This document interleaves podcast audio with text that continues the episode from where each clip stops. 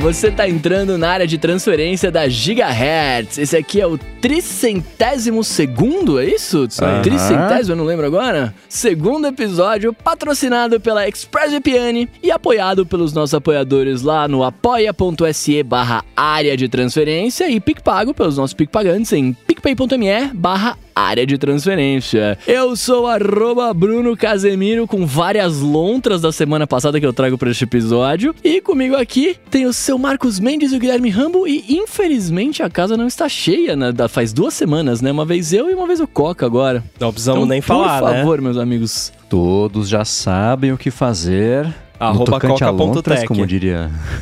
Exatamente. Exato, marca lá, manda desenho, manda o Ali, manda o que vocês quiserem. O Ali é o Ali? Dali. manda Dali, é, Dali, manda o que vocês quiserem. Só pra lá, é variar um pouco a, a terminologia, vocês sabem o que fazer no que tange lontras. Pra ficar diferente. Isso aí. Mas, Bruno, você não era underline Casemiro? Virou Shiryu e aí mudou o, o arroba? Que história é essa? é, pois é, foi mal. Eu sou arroba Bruno underline, Underline. Casemiro em todas as redes sociais, hein? Não esqueçam do underline, ele é Exato. importante. Pô, eu me sinto ofendido porque o meu começa com underline, né? Arroba underline inside, aí. exato. Underline é muito importante, né, pra, pro menino dos anos, dos anos 90, né, da tecnologia, assim, é importante isso, né, cara? Aliás, você falou uma parada que eu fico muito feliz, viu? Você falou do Shiryu. Pra quem não está sabendo, hoje, neste, nesse momento, aliás, semana passada, né, uma semana atrás, a Toei divulgou ali, a Toei Animation, que é responsável por Cavaleiros do Zodíaco, Dragon Ball e afins, divulgou as novas vozes dos Cavaleiros do Zodíaco, né, na animação de reboot. E adivinhem só, meus amigos, eu sou El Shiryu de dragão, cara. sim, que Nice. legal. Parabéns. Muito Parabéns. legal. Mano, mano, é animal. É tipo, é, é um sonho de criança que se realiza, tá ligado? Muito bom. Não dá nem pra, pra descrever em palavras o, o quão feliz estou com essa parada, cara. É, muito, muito, legal, da hora. cara. Eu, eu- é, a, a última coisa que. Acho que é o divisor de águas pra mim entre, sei lá, a infância e a adolescência e gostar de desenhos e coisa assim, não que seja coisa de criança, mas pra mim foi, né? Foi assim: Cavaleiros foi a última coisa que eu gostei, acompanhei quando era na manchete. E aí logo Nossa. depois veio, eu acho que foi Pokémon mesmo. Eu falei, ah, tá, valeu, beleza, não, não, não rolou assim, né? Então. Cavaleiros é, é- é um, um- um marco, da, me traz uma relação bacana com a infância, então achei muito legal. Agora me tira uma dúvida. Por quanto Hum. tempo você precisou guardar segredo sobre isso? Cara, pior que não muito, sabia? Que bom, né? Porque. É, não, graças a Deus, porque isso foi uma parada que eu fiquei muito ansioso. Assim, acho que eu guardei segredo por uns dois meses, na verdade, não foi tanto tempo. Porque teve toda uma treta lá, enfim, depois quem quiser saber mais sobre isso, ou troca ideia comigo lá nas redes sociais, ou procura na internet, porque tá bem amplamente divulgado, né? Mas teve toda uma treta lá, por causa para trocar a parada e tal. E essa dublagem era pra ter saído, se você for ver na Crunchyroll lá hoje, tem a dublagem já do, dessa segunda temporada em vários idiomas, menos em português, né? Em português tem só dois episódios que foi o que lançou na semana passada. É, Mas já deveria ter saído faz muito tempo, só que como teve problema lá, a galera ficou enrolando tal. Só que a partir do momento que eles decidiram que iam trocar, que foi só quando eu fiquei sabendo que tava tendo, né, tava, ia ser dublado, porque como eu não tô dirigindo nem participando desse projeto, só como dublador, eu só fiquei sabendo a partir do teste mesmo, né? Mas. É, a partir do momento que eles decidiram trocar, que rolou o teste, eu gravei o teste, aí passaram duas semanas, eles divulga, eles deram o resultado do teste. Aí, cara, em mais duas semanas eu gravei tudo. Nossa. E aí, é, porque são só 12 episódios, né? Então, tipo, é, é a, a saga que a gente conhecia dos Cavaleiros lá atrás, que, que é dos anos 90, aliás, sei lá, você começou em 80, final de 80, começo de 90, não lembro agora, mas tem um outro tipo de, de pegada de, de roteiro. É uma coisa muito mais Uhum. lenta, então são muito mais episódios tal. Esse de agora é pra molecada de hoje. Então, assim, uma. é, lá nos Cavaleiros que eles demoravam, sei lá, 50 episódios pra subir as 12 casas, Uhum. cara, em 12 eles já estão no oitavo. É pra então, é molecada 12, cada um é TikTok. uma casa e fechou. É, pra molecada TikTok até. Não, não é cada uma casa, mas tipo assim, fica uns dois episódios em cada casa no máximo. Tipo, um pra Aham. chegar e aí na metade do outro episódio já, já já venceu aquela casa, já passou por ela, saca? Entendi. E aí todo aquele filler que tinha no meio de mostrar a história de alguém, não sei o que, não tem. É os, é os caras subindo as escadas. É, a pira é essa. E não é spoiler porque já tá lá, enfim. Quero saber uma parada ah, de- de- mais de tretas, tretas. Porque eu- quando rola essas trocas, tem uma galera sempre que não gosta, né? E é perfeitamente Sim. compreensível. Eu até faço um. Eu fiquei pensando assim, o que que tem que é parecido com o que eu faço? E aí eu pensei, tipo, quando, sei lá, troco o ícone de um app. É, popular, né? Aí sempre tem uma galera que gosta, mas sempre tem muita gente que não gosta, né? Ou quando muda o design de algum app, de algum site, de alguma coisa, sempre vai ter uma galera que gosta Esquemorfismo. isso, é, aí vai ter uma galera que, meu Deus, que horrível, volta, né? E co- como foi isso? Como tem sido? A galera tá, tá, tá, tá de boa? Teve muita reclamação? Ou você nem, nem quis ver isso pra né, não, não ficar se torturando? Eu, eu, eu gosto. Da- Não, brincadeira. eu, eu sou um cara que eu gosto de ver tudo, tá ligado? Eu, eu, eu não fujo de, de paradas. Eu, inclusive, eu converso com as pessoas, eu troco ideia, porque eu acho que, enfim, o meu trabalho como dublador, ele é pro público, querendo ou não, né? É, eu só trabalho porque tem gente que assiste. Eu só gravo coisas e me chamam pra fazer coisas, etc., porque tem gente que gosta do meu trabalho, né? Então, eu acho que faz parte de acompanhar. É, eu fiquei bem chateado, na verdade, no começo da. No, na sexta-feira. É, Porque, assim, contando a história mais rapidamente, mas do, o grosso dela, ah, rolou uma matéria antes de divulgarem os dubladores tudo mais, de que s- trocariam as vozes por, por N motivos. Já falei, se alguém quiser saber, procura no Google ou fala comigo depois. É, rolou uma matéria dizendo que iam trocar por, pelos motivos A, B, C e D e tal. E eu fiquei um pouco chateado, porque, obviamente, quem faz essa matéria são pessoas da minha idade que têm os Cavaleiros como referência da infância e ficam chateados com a troca. E eu entendo, porque eu também faço parte dessa galera, eu faço parte da galera que cresceu vendo Cavaleiros e que tem eles como referência pro meu trabalho, né? É, então eu entendo a chateação, mas ao mesmo tempo é o que sempre acontece. Vai ter uma troca, tipo assim, não é a primeira troca de elenco que tem na dublagem, também não vai ser a última, né? Eu posso ser trocado em algum momento da vida e tal. Então, assim, a, a reclamação que sempre tem é essa: ah, mas não é a mesma voz, não sei o que, que absurdo os fãs, papapá, papapá. Mas, cara, acontece e os dubladores que estão envolvidos nessa parada não tem nada a ver com isso. Exato. Né? Assim, se eu não fizesse o cavalo, se eu não fizesse o Shiryu, alguém faria. Você não chegou lá e, e falou, botou a arma na cabeça de alguém e falou: Não, troca isso aí, eu quero dublar, né? Tipo. Exato. Só exato. Que você caiu lá, passou no teste, gostaram da- de você e botaram você lá. A decisão já, já tinha sido tomada naquele momento. É, a decisão de. O que o, o- a, a grande treta que rolou, na verdade, é que a galera que foi pedir, foi pedir uma luva lá de trampo pra com- entrar no estúdio, um valor X pra entrar no estúdio, além do valor de cachê normal.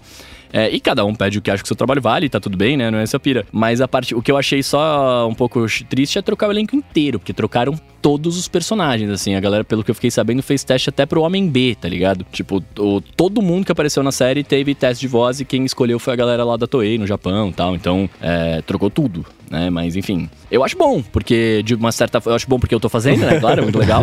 Mas, de uma certa forma, é, é bom porque, cara, querendo ou não, assim, essa galera fez um trabalho muito bom, fez um trabalho sinistro, porque eles ficaram fazendo o personagem por 28 anos, né? Desde 94 ou 95, não lembro agora. É, muito, assim, muito tempo fazendo. E já tava na hora, né? Assim, a, a série clássica, ela tá lá, foi dublada e maravilhosa, vai ficar lá pra sempre. E eu vou ter de referência quando eu quiser ver. Enfim, eu vi várias, mais de uma vez, inclusive. É, e é animal. E aí agora esse novo Cavaleiros é pro novo público. E aí nada mais justo que você ter novas pessoas fazendo. Até pra dar um frescor novo na série que você fez a pergunta respondendo, né? Que eu dei toda a volta pra falar isso. É, eu fiquei chateado no dia do lançamento porque a maior parte das matérias era mais negativa no sentido de ah, meu Deus, trocaram as vozes, que pena, papapá, é um dia muito triste pro, pra história dos Cavaleiros. Mas ao mesmo tempo, no domingo, que foi quando lançaram os dois primeiros episódios, cara, eu não vi ninguém, não sei se é pelo algoritmo protetor, né?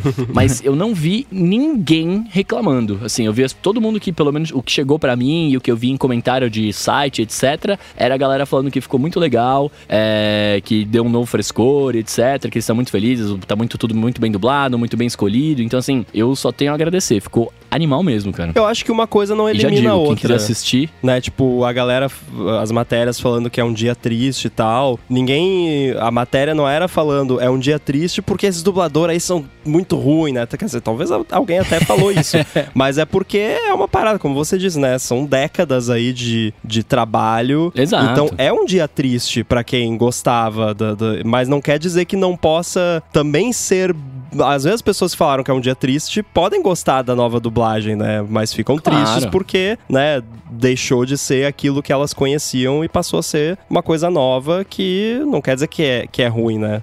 É só diferente. Sim, mas querendo ou não, cara, e, e é uma parada que assim, o sol, o, aqui no Brasil, os fãs de CDZ, eles tinham uma, um privilégio muito grande, porque CDZ foi a única série que não teve nenhuma troca de voz desde o começo, né? Assim, tipo, um ou outro personagem acabou trocando por, por N motivos tal, mas assim, o grosso da série, 98% dos personagens se mantêm os mesmos desde lá de trás. É raro isso. Né?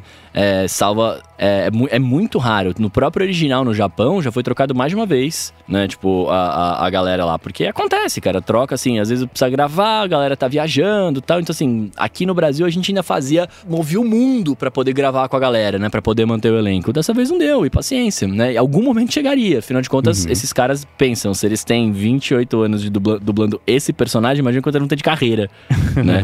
é, então, é. assim, tipo, tá tudo bem, né? Alguma, alguma hora chegaria. Pena que chegou dessa forma, né? Enfim, do, da forma que foi, mas, né? Rolou e tá aí, firme e forte, estamos fazendo um trampo e eu recomendo fortemente a quem ainda, quem é fã de Cavaleiros e ainda não teve a oportunidade de assistir, vai lá na Crunchyroll, assiste os primeiros episódios, acho que domingo que vem sai mais, mais dois, eles vão lançar acho que dois em dois, que, cara, tá bem legal, velho, assim, todo mundo trabalhou com um coração super, hiper é, forte lá para fazer a parada, todo mundo que está envolvido no projeto é fã de Cavaleiros, inclusive era muito engraçado ver as pessoas no teste, porque depois que eu fiz o meu, eu falei pro diretor assim, eu falei, mano, se essa for a única experiência que eu vou ter com Cavaleiros na minha vida, né, dublando, eu quero ver isso aqui o máximo de tempo possível.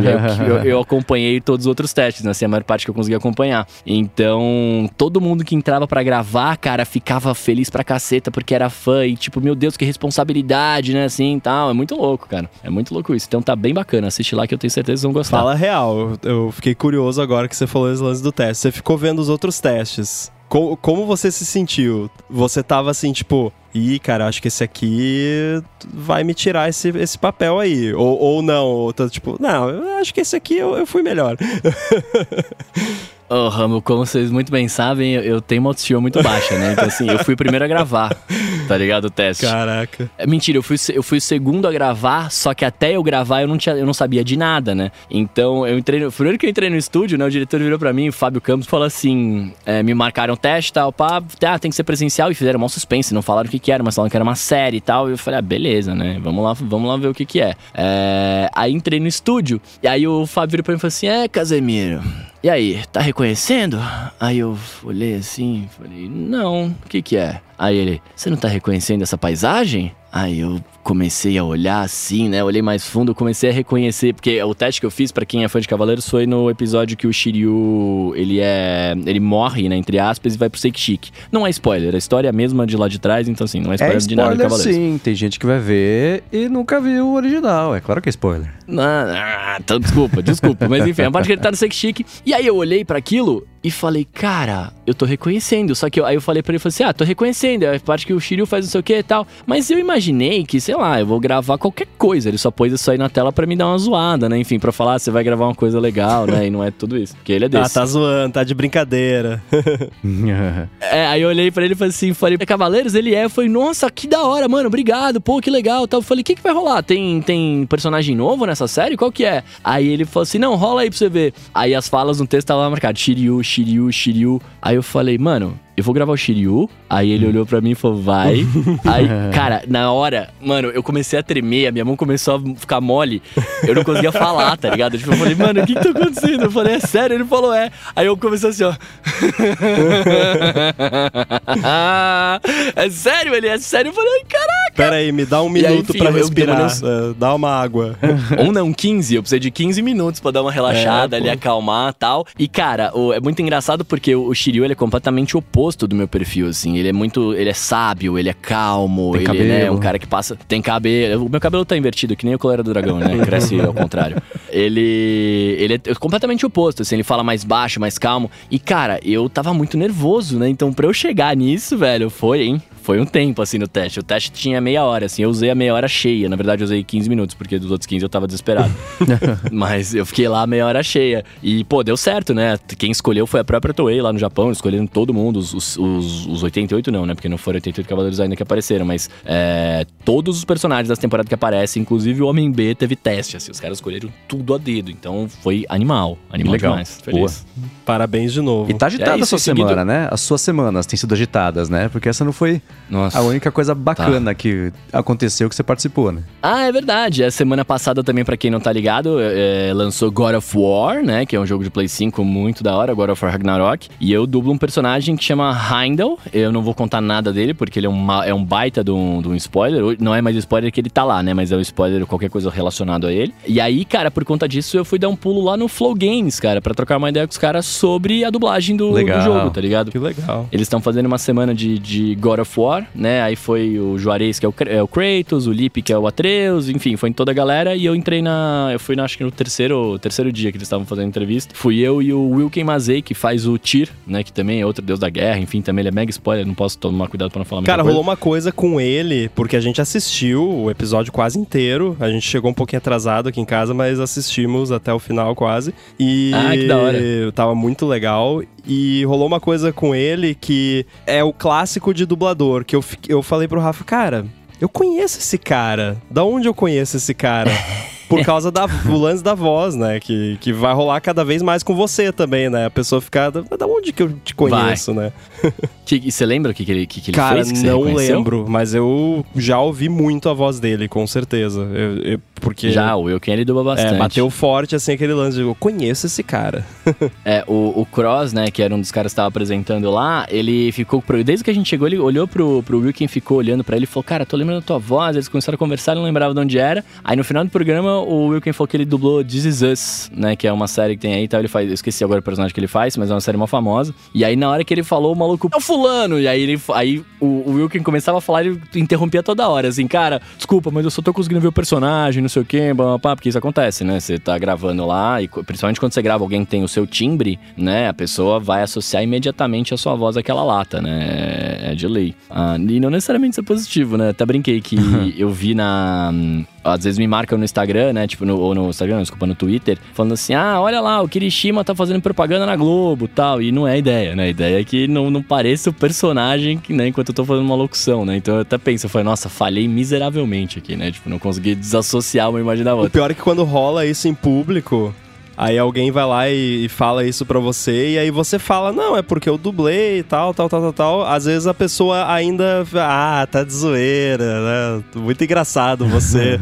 o Ron Atkins, eu vi um, um vídeo dele contando que um dia ele tava não sei aonde lá, e, e aí a mulher falou pra ele, ah, você parece muito aquele Mr. Bean, né? Ele falou, ah, é, eu sou um ator que...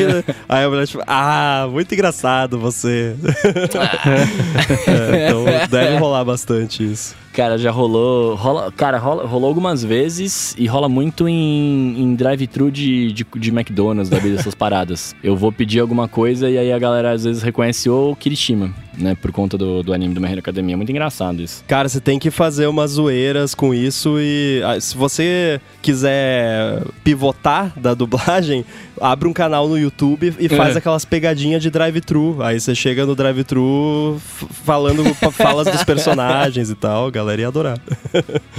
É que isso é muito louco, né, cara? Porque tem, tem, tem com o produto que você assina, com NG que você assina lá quando você vai fazer os negócios, que você tem algumas paradas que falam que você não pode falar do personagem. Eu, eu gravei um jogo agora recentemente é, que eu não posso divulgar. Eu, eu posso divulgar, mas eu não posso usar trechos e não posso fazer a voz. Eu gravei o Apex Mobile, Apex Legends Mobile, que é um jogo de, de tiro, né? É, eu não posso divulgar o trabalho. Tipo, eu posso falar, "Ah, foi eu que fiz né? Então eu tô falando aqui. Mas eu não posso pegar trecho de vídeo e postar, eu não posso associar a minha imagem com a imagem do robô, sabe? Então, tipo, é muito louco isso. E aí, por conta disso, que claramente, né, é- é- não é por, por, por preguiça minha, mas é porque, cara, toda a produção que você vai trabalhar, então assim, pensa assim, eu dublo todo dia. Todo dia que for uma produção nova, e, e acontece com muita frequência, eu tenho que assinar um contrato novo. E todos os contratos, eles são padrões, né? Muda uma outra coisa, né, de, de divulgação, tá? Mas o, o- é, ele é padrão. Então eu não leio todos os contratos de jeito nenhum, porque não dá. Senão eu ia passar mais, mais metade do meu dia lendo contrato e, cara, a vida não tá fácil. É, então, como eu não sei qual tem NDA de, de fazer personagem ou não, eu evito, saca? Alguns eu sei que não tem, mas como alguns novos, principalmente game, que eu não sei se tem ou não, eu falo, ah, cara, eu não vou nem,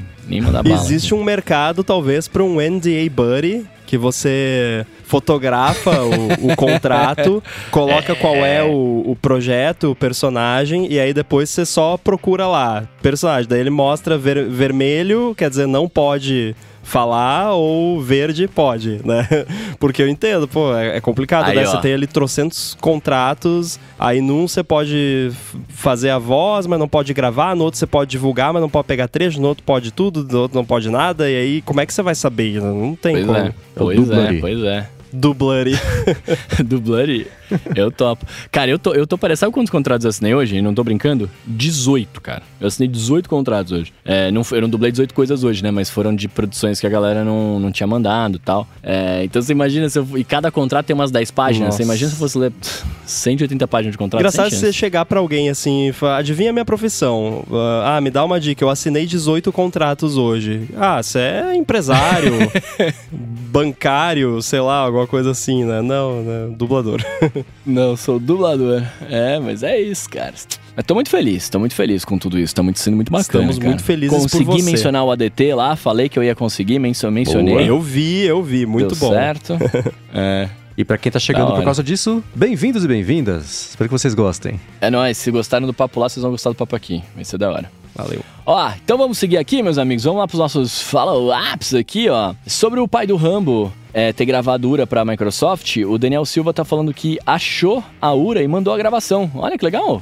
Show de bola. Valeu, Daniel. Ele gravou um videozinho e mandou. Pois é, né? Eu achei curioso porque é, é, você comentou que era uma, um- um- uma gravação regionalizada, né? Então não é todo mundo que liga, é- era uma coisa assim, né? Ou Eu não, maluco? não, não é que é regionalizar, é pro Brasil, né, obviamente, mas é, Aham. não é tipo toda a URA da Microsoft, é, é algum setor lá dentro, ou alguns setores lá dentro, aí no caso dele, acho que era alguma coisa de ativação do Office, né. É, algo assim, é. E eu, eu acabei de ouvir a voz do seu pai, eu conheço a voz do seu pai, cara. Eu já ouvi ela em outros lugares também. É, ainda roda em alguns voos da Gol, mas bem poucos, porque eles estão trocando, eles foram trocando aos poucos, mas te- teve uma época aí que todo voo da Gol tinha a voz dele nos anúncios de voo. Ah, eu acho que é isso então. É, deve ter muita gente que já ouviu. E isso de, de trocar a voz, ainda mais de coisas mais. Volta até o papo de agora há pouquinho, mais tradicional, a galera tá acostumada por anos com isso e tal. Tem um episódio muito legal do 20,000 Hertz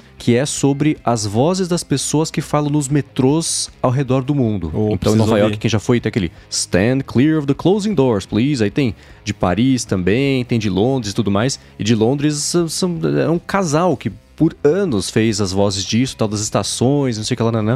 É um episódio super legal, super bonito também, né? É emocionante. Então eu vou deixar aqui na descrição o link pra quem quiser escutar, porque esse vale separar um tempinho pra escutar com, com atenção, porque é um tema bacana. Eu lembrei daquelas do. que eles fizeram piadinha no. Apertem os sinos, o piloto sumiu, que é. A faixa amarela é para embarque e desembarque apenas. E aí eles começam a brigar. Não, é a faixa branca. Não, é a faixa vermelha. e aí eu tava uma vez num aeroporto nos Estados Unidos e começou a tocar, é, é, avisar essa- esse aviso, né? Ah, faixa vermelha, amarela, não sei. É para embarque. E eu comecei a rir, tipo, porque ah, eu, eu tô no. Aperta os sinos, o piloto sumiu, né? É tipo você tá andando em Nova York e um táxi buzina pra você, né? E aí você fala, I'm walking here. Aham. que foi improvisada essa cena. Improvisada É. não, ela foi. Não foi planejada essa cena. Sim. Ele foi atravessar a rua, o táxi parou lá e falou: Ah, tô andando aqui, pô! E o táxi falou: Ah, vai! E é tudo. Não tava no- nos planos fazer isso aí. E acho que é a segunda vez que a gente cita isso aqui no, no ADT, estamos ficando velhos. o tempo é um grande círculo ininterrupto. Ó, seguindo aqui sobre o papo da Rewind.ai, ah, depois que ela foi criticada por todo mundo, porque é, enviaria só os áudios para análise na nuvem, ela removeu isso e aí agora vai rodar 100% localmente. É verdade. É, teve um comentário que eu achei muito curioso do John Syracuse no ATP, que ele falou assim: Como é que a empresa toma uma decisão dessa? As pessoas fazem reuniões e conversam e decidem, aí lançam uma coisa que obviamente vai dar problema, vai dar, né? As pessoas não vão gostar, aí você fala: Ah, não, então é verdade, se tem razão, a gente vai tirar isso. A proposta do negócio é ser privado. O tema é super assustador, que é gravar tudo do seu computador. A confiança tem que ser 100%, né? Eles falam isso, todo mundo falando, pô, mas como não? Assim não, assim eu não quero. Ah, assim vocês não querem? Então tá, então a gente volta uh, atrás e agora vai ser tudo local. É, não é assim, porque não fez local desde o começo? Deve ter motivos, parte de custo, desenvolvimento, vai ser muito mais difícil fazer, coisas que a gente já imagina, né? Mas é curioso você ver, e é uma coisa que eu sempre falava tanto no loop matinal, quanto aqui eu comento também de, assim, notícias e decisões de empresa que você sabe que daqui a duas semanas você vai ter que voltar atrás com pedido de desculpa, mas tem que passar por todo o processo, porque vai que cola, né? Economiza alguns milhões de dólares e, e sei lá, muitas horas mas essa é uma das ideias que, sim, a gente comentou, o Rambo falou, pô, se isso vai pra nuvem, não, mata toda a proposta de, de segurança do assunto, né? E eles, felizmente, voltaram atrás, agora vai ser local, que é...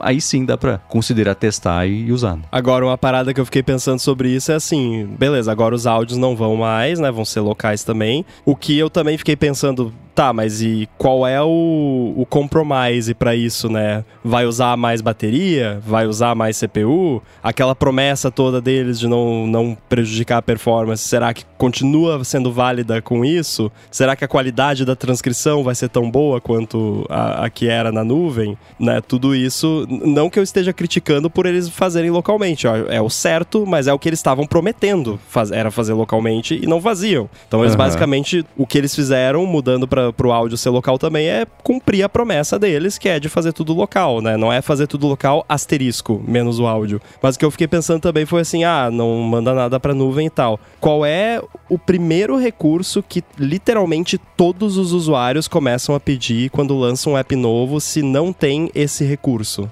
Vocês arriscam um palpite? Um, Lança um app. Nuvem, não ocupar espaço. Eu vou lançar um app de, Dark mode. de reminders, tá? Lancei um app de uhum. reminders básico ali e tal. O que, que todo usuário vai me pedir de recurso? Primeira coisa, assim. Acessar remoto. Tanto web quanto aplicativo? Sync. Não sei. Sync. Sincronização entre os é, devices. Tá, ok. Né? Tipo, ah, pô, seria legal uhum. se eu uhum. pudesse procurar ali no meu iPhone uma parada que eu vi no meu Mac que o Rewind AI gravou. Vai ter que mandar as coisas para nuvem. Aí, o único jeito da empresa fazer isso e ainda assim cumprir o, o que ela promete é com criptografia ponta a ponta. Eles vão fazer isso? Uhum. Podem fazer. Tomara que façam, seria legal. Mas, né, será que vão fazer? Vamos ver. É, sei lá, o, o, no fim das contas é bacana que eles deram o passo na direção certa para isso aí. Eu fico curioso para isso também, né? Assim, qual que eles tinham decidido ser na nuvem por um motivo. Então vão ter que voltar atrás, entre aspas, e ser local, o que eles vão abrir mão de, de fazer para que isso funcione local, né? Qual que vai ser o bit que eles têm que começar a escovar mais agora para voltar ao que eles tinham prometido antes com essa variável enorme que mudou para ser local. É, e eu acho também que as pessoas têm que, cara, tem que escolher uma parada, né?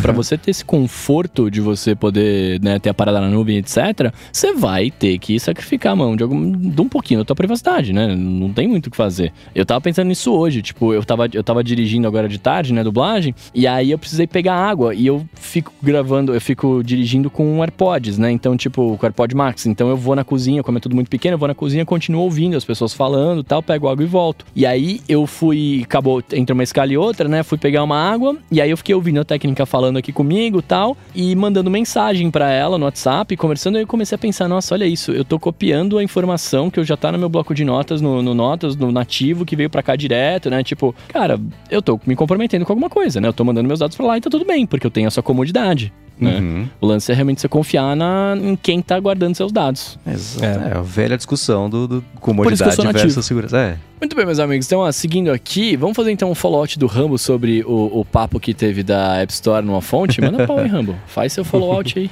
Bom, é, esse é sobre aquele report lá que saiu sobre a Apple rastrear tudo que você faz na App Store e mandar da sua navegação, dos apps que você vê, das buscas e tudo mais, que eu não tinha visto a respeito disso, que eu tava muito ocupado, fiquei com laringite, fiquei meio sem mexer do, na internet. Agora eu, eu voltei e fui dar uma olhada nisso. Cara, isso é meio que uma não notícia, sabe? Não.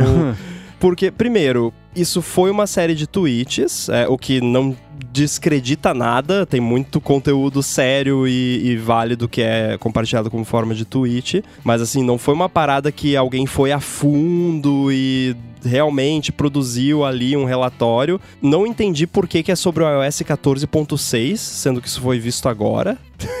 a, a galera que compartilhou isso tem um histórico de, de revelar algumas coisas interessantes sobre privacidade e segurança nos devices da Apple, mas não tem assim um track record muito sólido. É, não tô dizendo nem que eu tenho, porque eu, eu comecei com isso mais seriamente não faz tanto tempo também, mas eu acho que isso teve um, um, problema com isso que foi assim. E, e, eu odeio ter que falar isso aqui porque eu tô com raiva da Apple com o negócio dos anúncios na App Store. Então eu quero mais é que eles se ferrem, para não falar outra coisa.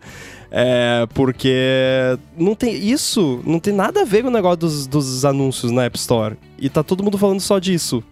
e também não tem nada a ver com o negócio do App Tracking Transparency. Mas tá todo mundo falando disso. Então, correlacionando coisas que não tem nada a ver uma com a outra, sabe? Porque o que que é esse esse tracking que eles viram lá? Que assim, eu vou ser o chato aqui do não é turbina, é motor, mas assim, tracking é uma coisa, analytics é outra. Eu acho que eu já falei aqui no, né, tipo, o site da Gigahertz tem analytics. O site da Gigahertz não tem tracking. Porque qual é a diferença? A gente não coloca pixel em outros sites para ver. Ah, não, nosso ouvinte que veio acessar aqui o ADT 302 também acessou o Nerdcast mil e não sei quanto que, que, que eles estão lá. É, então, isso seria tracking. Analytics é outra coisa. É, fingerprinting também eles falam. Eu não vi nada de fingerprinting nos dados que eles falaram ali. Teria como você combinar todos os dados para gerar um fingerprint? Até teria, mas assim, de fingerprint, meu amigo, a Apple o device é dela, ela sabe quem você é, ela não precisa fazer fingerprinting. Quem precisa fazer fingerprinting são apps de terceiros que não sabem quem você é, porque eles não são os donos do device, né? O dono do device, teoricamente, é você, né? Mas enfim, isso é outra discussão. É... E, e, então, o fingerprinting é você pegar ali várias informações, tamanho de tela, versão do OS, trouxe o máximo que você conseguir de data points sobre a, aquele cliente, cliente no caso o device, não pessoa, e você gerar ali um hash, um número gigante que você consegue com uma, um certo nível de certeza dizer isso aqui é a mesma pessoa que está usando, mesmo que você fez esse fingerprinting no sei lá, no Facebook e a pessoa acessou o Twitter e, e você consegue fazer isso, né, se tiver ali um pixel ou alguma coisa. Então, eu não entendi essa correlação que foi feita porque não existe, sabe? É, e, de novo, tem que criticar a Apple por causa do negócio dos edges. Eu critiquei muito aqui, mas eu acho que esse não é o ponto, né? Por isso que a galera se confunde muito comigo, porque eles, eles ficam perguntando para mim, mas Rambo, de que lado você tá? Cara, eu tô do lado da razão, sabe? Então, eu poderia pegar esse relatório e usar para falar mal do negócio dos ads da Apple? Poderia, mas eu estaria errado, porque não é a verdade. Então eu me preocupo muito em falar a verdade, a razão do, do do que eu entendo que está acontecendo. Então, assim, por que, que a Apple faz esse, esse, de novo, usando da forma coloquial, tracking? Porque lá no App Store Connect, que é a ferramenta que os desenvolvedores usam, eles mostram lá analytics para os desenvolvedores. Ah, quantos usuários visitaram a página do seu app, de qual device, versão do sistema, tamanho de tela, essas país, enfim, N é, métricas e aí eles só mostram se você habilitou né, aquela opção lá de compartilhar uh, analytics com desenvolvedores. Uma coisa assim, não lembro como é que é o termo exato que eles usam. Dados de uso, não sei. Então, é isso. É um analytics básico que qualquer coisa que você usa, qualquer app, qualquer site faz, de, ah, quem é, visitou essa página, qual é o device, qual é a versão, qual é o idioma. E no caso da Apple, eles fazem isso porque tem essa ferramenta para os desenvolvedores. Isso ela não impediu ninguém de fazer, né? Então, é, vocês usaram no A Fonte, por exemplo, a Apple impediu, fez o que impediu os desenvolvedores de fazer. Não, porque a Apple não impediu os desenvolvedores de fazer isso. E eu não estou julgando vocês por terem falado isso, porque todo lugar que falou desse relatório falou isso, né? Mas não é, porque o Chip Studio tem isso. Ó, o Rambo faz tracking. Ah, é título. É. Tipo, o Chib Studio tem isso. Você vai lá, cria o seu, o seu lá, você usa o, a, a, camiseta número 25 do pack tal, tal, tal, tal. Depois, quando você fecha o app, ele manda um, um pacotezinho lá com analytics pra. E, e, não é tipo, o Marcos Mendes usou. Não, é tipo, o usuário ID, blá, blá, blá, um monte de número aleatório que não tem associação nenhuma, só pra gente saber, tá? Valeu a pena fazer esse pack aqui, né? O que, que a gente investe mais e tal. E tem o togglezinho lá nos ajustes do app para você desligar isso, né? E aí, nesse caso, eles falaram: ah, mesmo com o toggle desligado de personalização de edges e tal, mas aí é que tá, não é para personalização de edges, é outra parada. Eu suspeito que talvez, é, talvez esse pessoal poderia fazer esse teste, ou talvez eu poderia fazer também, deixar de ser preguiçoso, poderia ir lá desligar a opção de compartilhar dados de uso, né? Eu não sei de novo qual é o nome do toggle, e aí testar de novo para ver se continua mandando. Aí eu acharia zoado. É, no mínimo seria um bug. Então é isso, basicamente, tipo, foi dado um. Foi feita uma associação disso com algo que não deveria ser associado porque não tá relacionado, sabe? E aí eu fiquei confuso. é, eu tenho um problema mesmo de. Na verdade, ah, é, é, mais um daqueles problemas que a Apple se machuca sozinha e não precisava. Uhum. Ela tropeça nas coisas, porque cada vez que acontecem coisas como rolaram recentemente na App Store, a confiança rui um pouquinho. E se falar de App Store, qualquer notícia sobre a App Store que pintar de algum jeito, na matéria pode ter uma. Ah, aconteceu isso, App Store, vocês sabem, né? recentemente passou problema de privacidade, sei lá, de, de, de, de abuso, de, de, de, anúncios e blá blá blá. Por isso que eu digo que eu, eu odeio ter que falar isso, porque, sabe, eu adoraria ter mais isso como uma forma de, de criticar esse lance dos Edges, né? Mas não consigo. Sim, o que eu acho que pode acontecer e é, é, o seguinte, né? Isso, esse foi um ponto que eu tenho certeza que eu comentei, talvez não do jeito tão é, eficiente lá numa fonte, é que essas métricas todas que são coletadas de usabilidade, até falou, ó, a gente tem profissões que são feitas em cima disso. Tem a galera de, de user experience, arquitetura de informação, para você poder entender como é, direcionar o uso e tudo mais. Então, a partir do momento que você tem esses dados em mãos, você pode usar para N coisas, inclusive para saber onde é o lugar mais eficiente de você colocar um anúncio ou um lugar que seria mais ou menos incômodo, né? E você vai medindo isso, o custo-benefício de cada mudança que você faz, assim como qualquer outra mudança. Depois, o carrossel de screenshots do, do, de um aplicativo. É melhor desse jeito ou desse jeito? Putz, ó, de acordo com os dados aqui, as pessoas passam 3 segundos antes de scrollar para baixo para o segundo resultado. Então, o carrossel, se você ocupar um pouco mais espaço, um pouco menos, é isso. É tudo dados que, que guiam decisões, né? Uma dessas decisões, ou algumas dessas decisões, podem ter a ver com publicidade, com o jeito de você mostrar, assim como pode ter a ver com trocentas outras coisas sobre o layout ou o fluxo de uso da App Store, né? A associação com a parte de, de, de, anúncio, ou de você limitar a identificação de um usuário e aquilo tudo que pintou com o App Tracking Transparency, é que essa sim é uma informação que a Apple tem nas mãos que não tem como nenhum outro é, é, sistema ou plataforma de anúncios especificamente ter, porque as pessoas estão mexendo lá na App Store, né? A Apple não tem acesso a como é que é o comportamento de, de, de, de, navegação do Facebook, porque isso quem tem acesso é o aplicativo do Facebook, né? E aí é, o conflito de interesse tá nisso aí, porque ela pode, uma hipótese de uso dessas informações é para fazer um sistema mais eficiente para Apple de mostrar anúncios, assim como pode ser usado para trocentas outras coisas. Então existe uma associação não uma associação, existe uma possibilidade, uma possível forma de usar isso aí que seria para publicidade, mas assim como para qualquer outra coisa. Então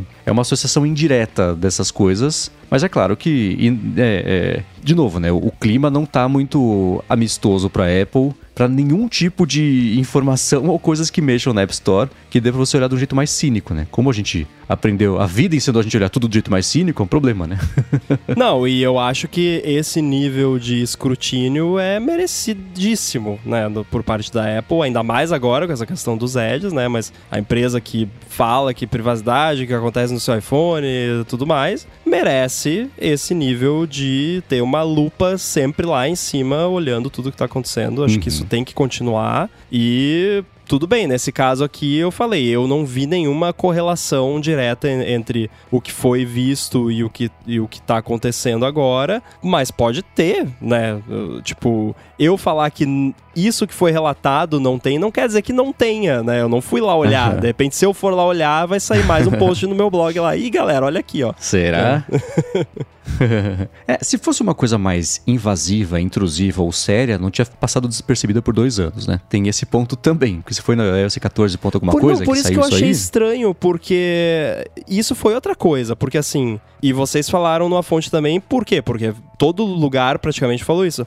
No iOS 14.6, a Apple colocou não sei o quê. O post do Twitter que, de novo, eu não entendi por que, que é no 14.6 que eles fizeram o teste, porque não é o iOS 14.6 que é a versão, né, quando você faz esse tipo de coisa, você começa na versão mais atual e aí você vai voltando para ver quando começou. Só que em nenhum momento eles falaram que começou no 14.6. Eles falaram at least since 14.6, né? Quer dizer, pelo menos desde o iOS 14.6. Então, é tipo assim, galera, o device que nós testamos é no 14.6.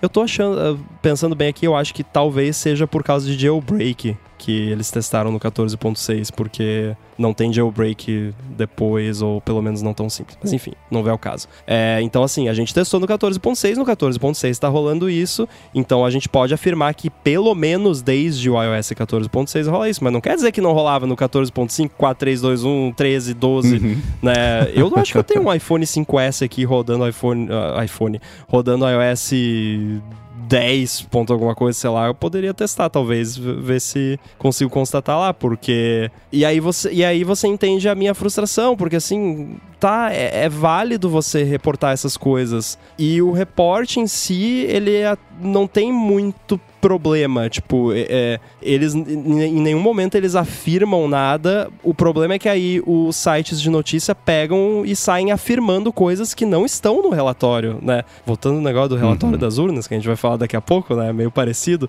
É, e aí a galera fala, não, porque no iOS 14.6, um mês depois da Apple proibir os apps de terceiros de fazerem isso, adicionou isso. Primeiro, não proibiu apps de fazerem isso, porque não, não é o que, o, o que ela proibiu os apps de fazer. Segundo, não, foi, não é desde o iOS 14.6, é pelo menos desde o iOS 14.6, o que pode, quer dizer que pode ser no 14.5, etc. Então tá tudo errado, a informação tá toda errada, né? E, e, e só tá sendo usada para alimentar uma crítica que é perfeitamente válida. De novo, eu odeio ter que estar tá fazendo isso aqui. A Apple não precisa que eu venha aqui defender ela, mas eu defendo os fatos, né? Os fatos são, são os que eu disse aqui. Se eu estou errado, alguém me explica. Mas uh, o que eu consegui constatar até agora foi isso. Justo. Justíssimo. Muito bem, antes da gente seguir aqui, né, falando sobre as urnas, etc., é, a gente vai falar aqui sobre a ExpressVPN, né, para poder agradecer o nosso patrocinador desse episódio de hoje. A ExpressVPN, ela oferece duas grandes vantagens que são uma conexão segura para você navegar na internet, né, e a possibilidade de você usar a internet como se você estivesse em qualquer país do mundo. A privacidade, todo mundo já sabe. Quando você se conecta, especialmente a uma rede Wi-Fi pública, etc., é, não é nada impossível e nem muito difícil, na verdade, de ter alguém se enfiando no meio da conexão e colocar os seus dados trafegados em risco. Com a ExpressVPN, você vai proteger a sua conexão e você vai passar a usar o seu dispositivo, seja um computador, tablet, celular, né, até TV, com tudo criptografado e como se você estivesse numa espécie de modo anônimo permanente, né? Assim, isso quer dizer que ninguém consegue rastrear sua atividade e nem olhar para os seus dados trafegados. Já a parte de você poder se conectar como se você estivesse em qualquer outro lugar do mundo é muito bom, porque você pode acessar o catálogo da Netflix, por exemplo, como se você estivesse nos Estados Unidos, que é diferente, né? O catálogo tem lá, do catálogo tem aqui e por aí vai. A mesma coisa vale para outros serviços de streaming que não são só de vídeo, como de música, por exemplo, e né, outra afinidade de coisas. Então, se você estiver fora do país e quiser acessar um vídeo do YouTube, por exemplo, que só tá liberado para o Brasil, com a ExpressVPN você vai lá na lista deles, ah, de uns 100 países tem lá que ela oferece, seleciona Brasil, ativa e pronto. Vai dar para você ver o vídeo numa boa. Uma preocupação que muita gente tem também com o VPN é como isso afeta a velocidade de conexão. E isso é uma coisa que a ExpressVPN também se preocupa. Por isso, ela vai oferecer também uma conexão rápida, sem atraso, conexão estável, confiável e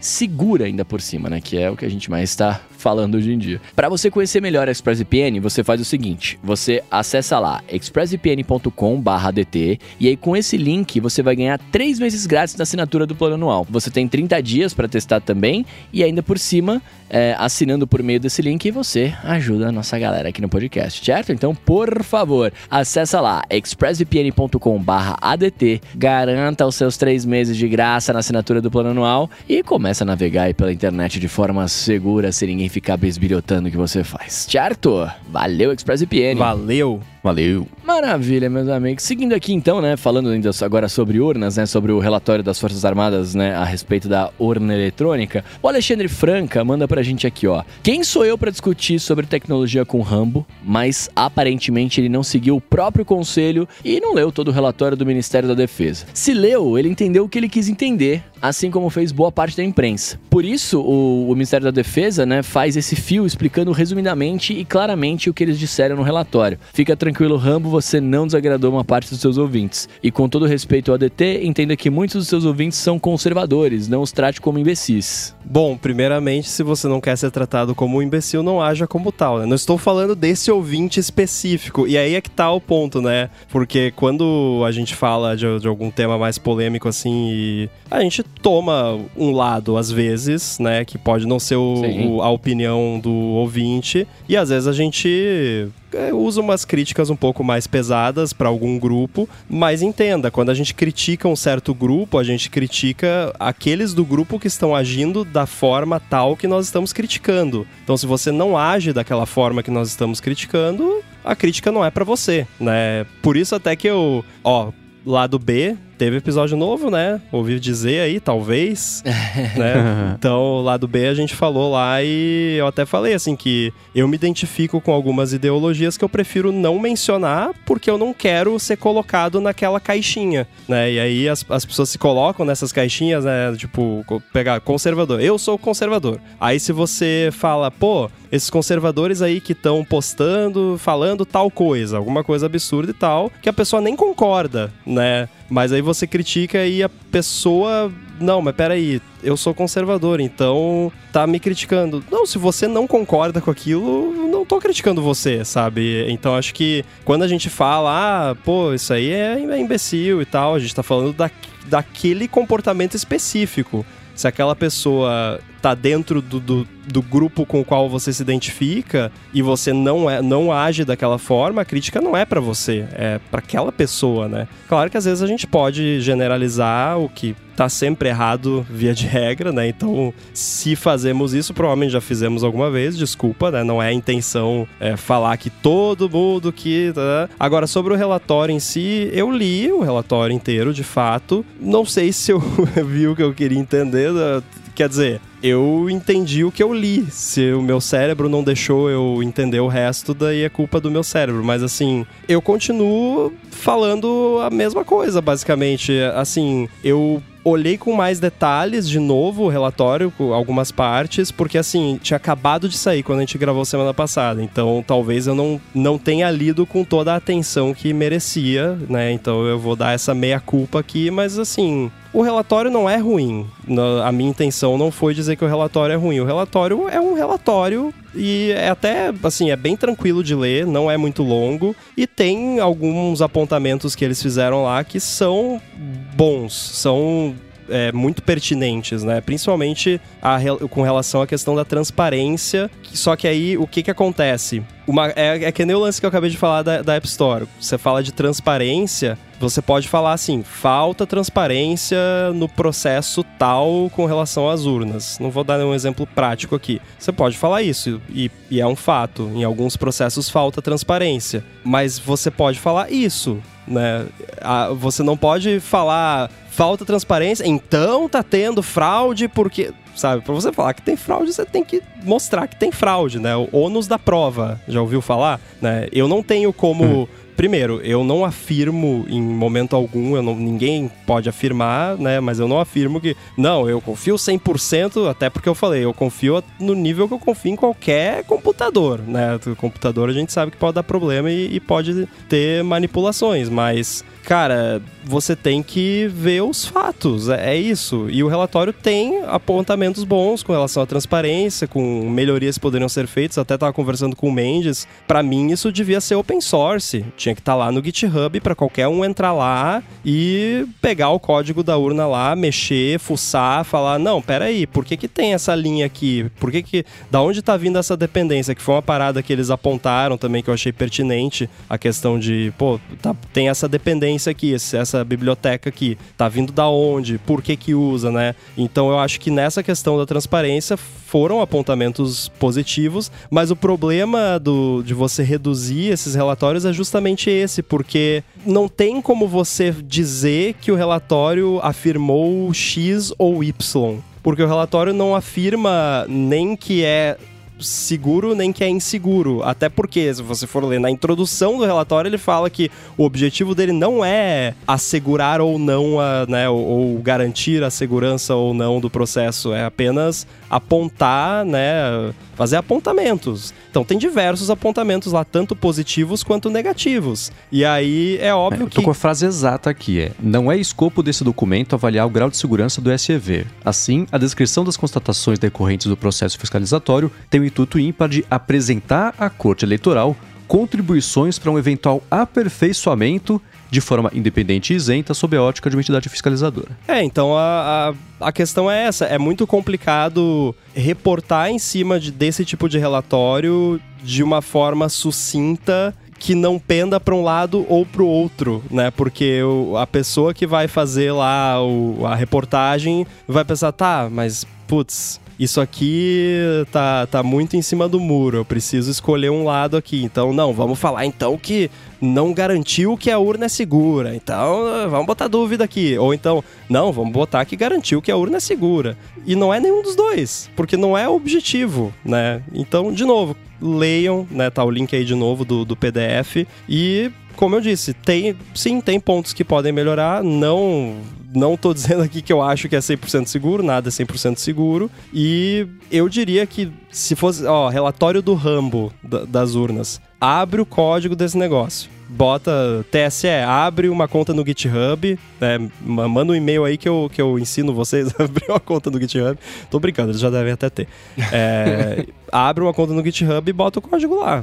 É, claro que não é tão simples assim, eu sei, mas, gente, faz. uh, acho que faz uns 10 anos que eu sou familiarizado com esse processo de auditoria das urnas e tal que eles fazem uh, de vez em quando, que abre lá pra galera ir lá. E, aí, pô, você tranca aqui numa sala sem acesso à internet e não pode levar computador, só pode levar papel e caneta e, e, e, aí vocês vão ler. É tipo o Elon Musk pedindo pra galera imprimir o código, sabe? É, não é assim que se faz review de, de segurança. Então, abre o código, né? Eu acho que essa parte da transparência merece ser melhorada e não tô, de novo, não tô afirmando que não é transparente porque estão tentando esconder alguma coisa. É só velho babão, né? A gente vive falando aqui. Eu vou deixar aqui na descrição do episódio o que ele comentou, né? Que o, o thread lá que o Ministério da Defesa fez, eu, eu vou deixar para quem quiser dar uma espiada. E o problema, e isso é um comentário que a gente ia fazer na semana passada, e o assunto foi indo e voltando, a gente falou da UNA, Elon Musk e tal, mas ele é pertinente às duas situações. As pessoas estão muito boas especialmente as que gostam, as que têm sente, você vê que a pessoa ela vive para brigar, ou não brigar, para argumentar. Tem gente que gosta do exercício argumentativo na internet. Essas pessoas são incansáveis e são muito boas nisso, porque esse é o, o fetiche delas é isso. Ela não é nem ela não quer convencer ninguém de nada. A pessoa quer mostrar o quão gigante é o cérebro que ela tem ali dentro da cabeça. Então, qualquer oportunidade que a pessoa tem, ela vai, vai, vai, e fala, e vai, e argumenta, não sei o que lá. Fala, tá, tá bom, não, não, mas.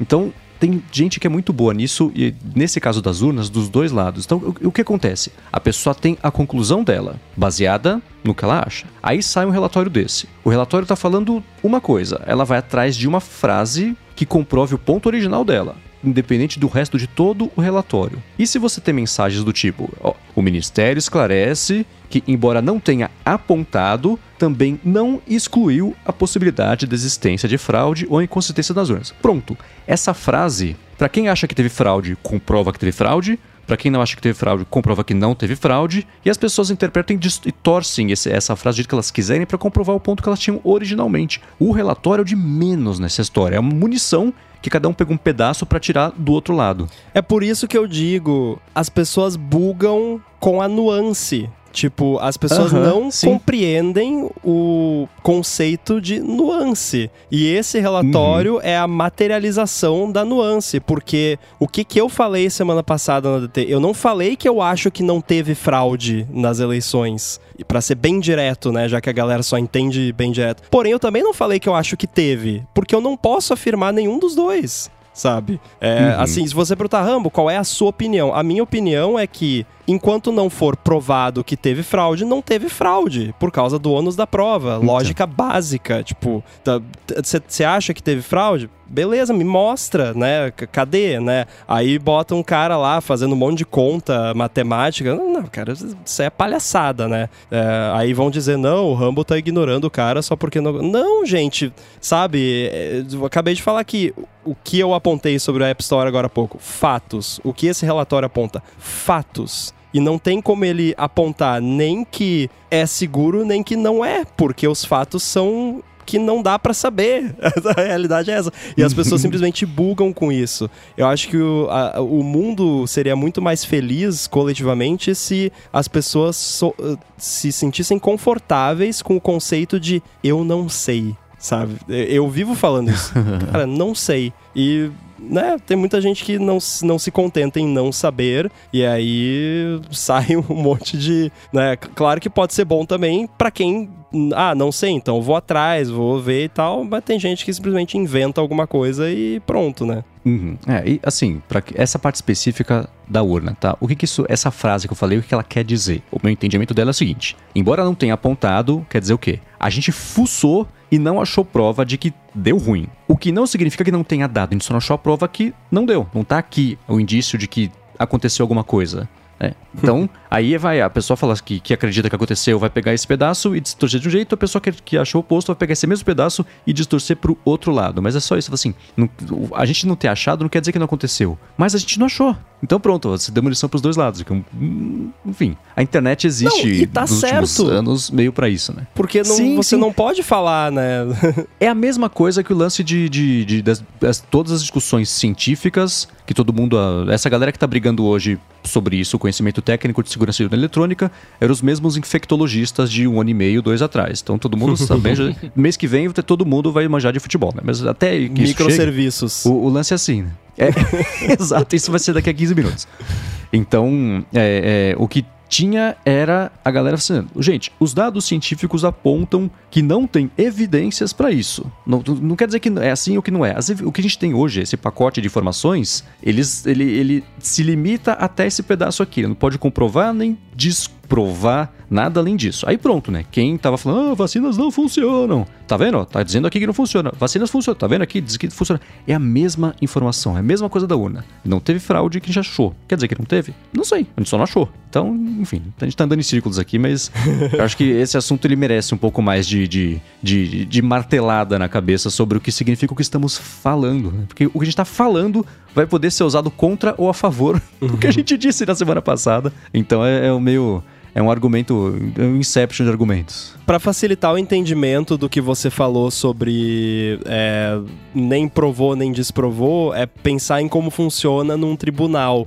Eu não sei se no Brasil também é assim, mas pelo menos na maioria dos países, é, quando rola lá um julgamento, a pessoa cometeu um crime e tal, o júri não vai votar culpado ou inocente. A gente usa esses termos pra simplificar, mas é culpado ou não culpado. Porque não tem como né, na maioria das vezes, pelo menos, não tem como você comprovar que a pessoa é inocente, né? Você, tipo, você pode falar, não há provas suficientes pra gente falar que essa pessoa cometeu esse crime. Então, não é que é inocente, né? Não é não culpado. Agora, alguém chegar pra, pra mim e falar, não, Rambo, então prova que não teve fraude nas eleições. É impossível, você não tem como provar uma negativa. Eu falo, ah, Bruno, prova pra uhum. mim que Papai Noel não existe. Tipo, não tem como. Prova que não existe fada do dente, sabe? não tem como você provar que uma coisa não existe. É, é tipo aquela brincadeira do Chaves, né? O, eu sei que o homem invisível existe. Por quê? Porque eu não vejo ele, né? Tipo. Uhum. Quer uma, uma discussão técnica que teve sobre isso? Aquela matéria da Bloomberg, daquele chip espião invisível Sim. que ia nas placas mães de não sei o que lá, nananana, é isso? Tipo, mas o chip é invisível? Quer dizer que ele não existe? Não. Se ele é invisível, quer dizer que ele existe. Só os inteligentes podem ver. Exato, pois é. Então essa é uma briga que não, não é nova e ela vai acontecer em infinitos assuntos, porque quanto mais preciso você tenta ser na informação, mais, ironicamente, mais corda você dá para os dois lados que estão argumentando pela ou contra a precisão, todo mundo se sente representado e com armas para atacar o outro time, né? É. O que nos traz o Elon Musk, né? Ah, Exato. de um assunto bom para outro.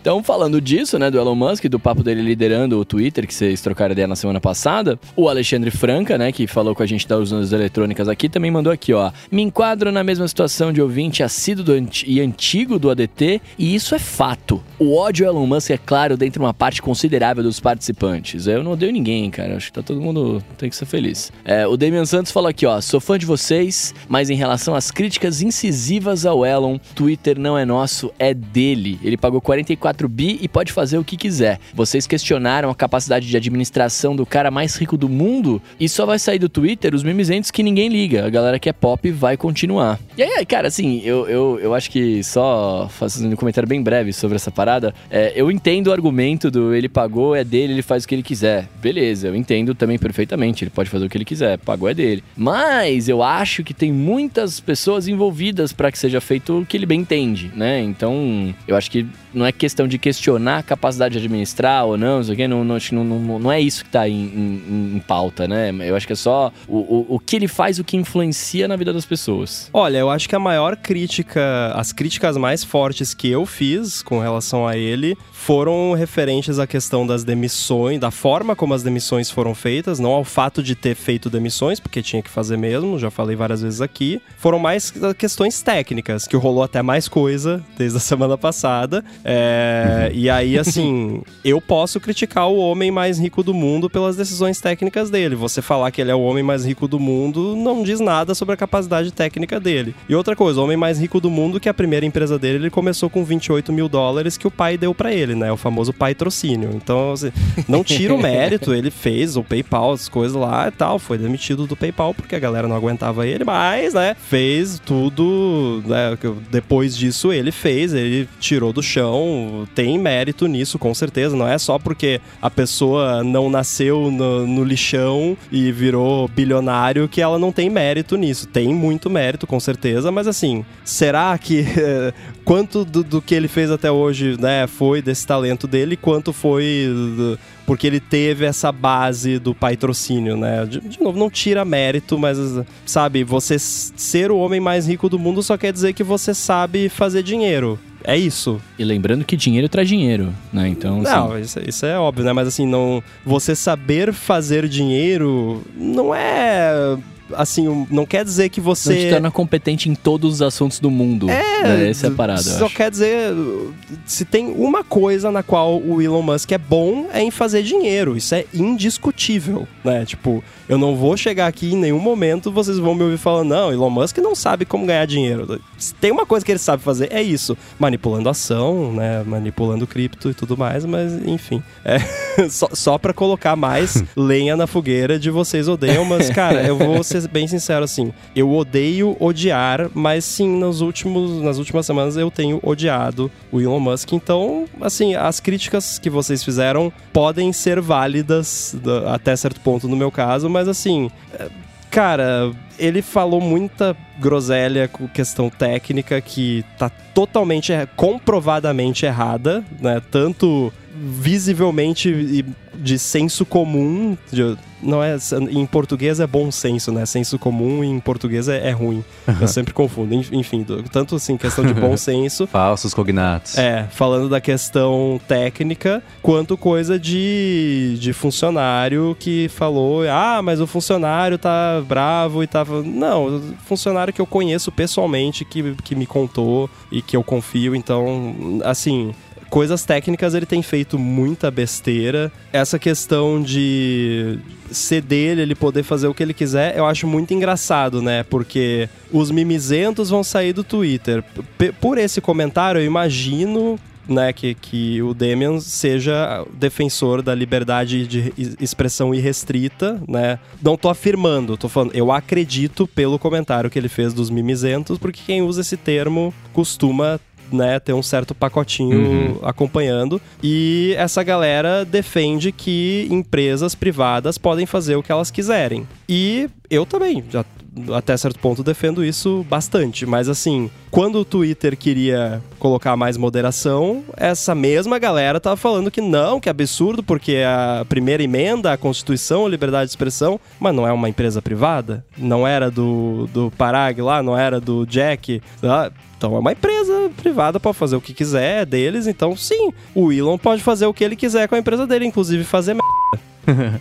é, eu voltei hoje é há dois episódios é, do passado aqui do ADT. O primeiro, o que a gente fez o Melhores do Ano, no ano passado. E o segundo, o episódio em que a gente, que a gente gravou na semana em que Elon Musk tinha comprado 9% das ações do Twitter e ia entrar pro painel e tudo mais. Então, é, a parte de, de, do Melhores do Ano no, no, ano passado, que eu falei que o fail do ano tinha sido o Elon Musk, porque ele tá numa posição de. Ser, mal sabia a gente que ia acontecer, né? Mas ele tava numa posição de destaque, muita gente admirando ele, e ele, na época, já tinha perdido a vergonha de não ser um bom exemplo e, e se promovia sendo um mau exemplo de atitude, de tratar as pessoas feito lixo, de ser né, um, um, um, bully no, no, sentido mais horrível da palavra. Né? E isso sempre foi dele. Ele, foi, ele era CEO da empresa Zip2 que ele fundou. Foi mandado, ele, foi demitido como CEO porque ele era um babaca. PayPal foi demitido porque ele foi um babaca. Né? Então, existe, isso faz parte da personalidade dele. É uma pena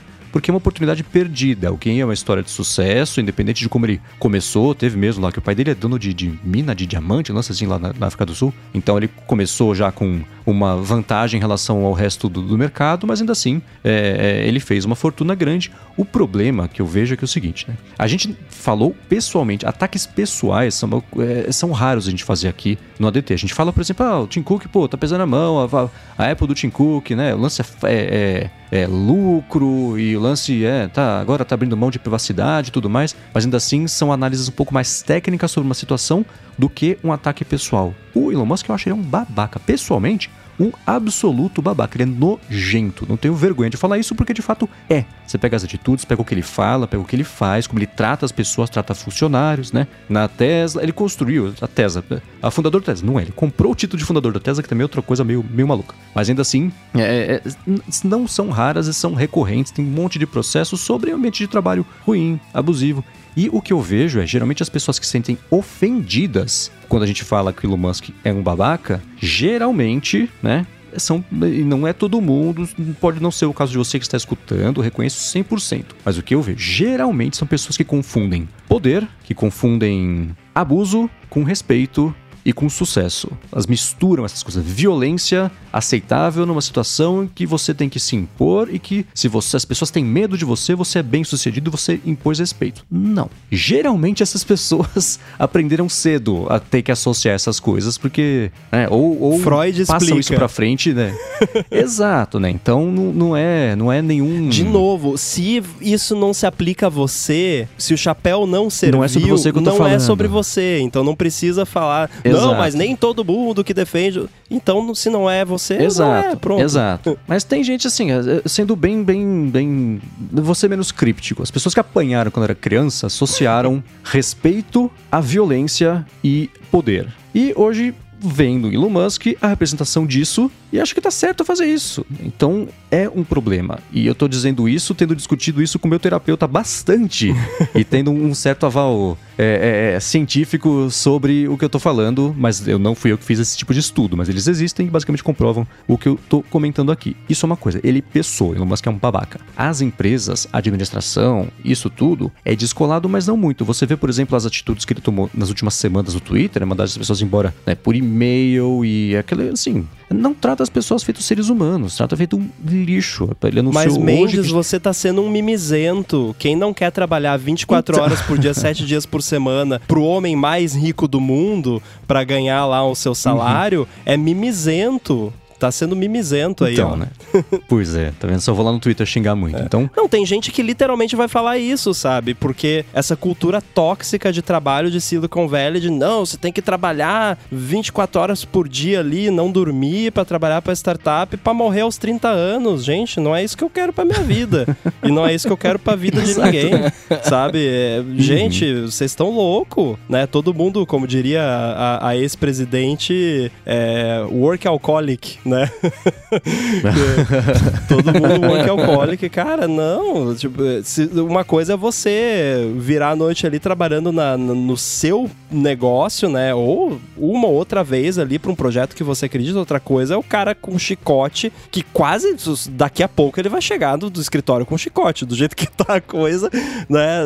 O cara lá, ah, trabalha aí, né? Quem não quiser, vaza, né? Não, não é legal uhum. isso aí. É, e tem, e eu sei que existem, por exemplo, ah, vocês usam coisas da Apple, não tô lembrando. O Steve Jobs também era um babaca. Mas Sim. você consegue imaginar Steve Jobs indo no Twitter e falar pro senador, escuta, você não morreu ainda? Por que não? É. Não, não, é, é, é, as, essas últimas, os últimos dias, né? Ele defendendo, ah, ah vocês estão reclamando que esse, eu mandei esse pessoal embora, ah, esses gênios incríveis vão achar emprego em outro lugar. Existe jeito de tratar as pessoas com mais dignidade, especialmente as que passaram anos trabalhando na empresa que você acabou de comprar e tá fazendo isso tudo, né? Eu volto a dizer aqui, ah. quando que ele trabalha? Tipo, ele, ele criou, ele criou uma. será que, será que na verdade ele criou uma AI com base no, no cérebro dele que fica tweetando? Porque ele passa o dia inteiro tweetando. Como que ele uhum. trabalha? É, que era a mesma coisa que falavam do Trump, né? É. Que assim, tira o telefone da mão dele e deixa fazer alguma coisa. Isso explicaria muita coisa se fosse uma AI que ele criou. Uhum. de repente ele tá lá trabalhando, não viu nada, daqui a pouco chega ele e vê. Nossa, gente, que isso?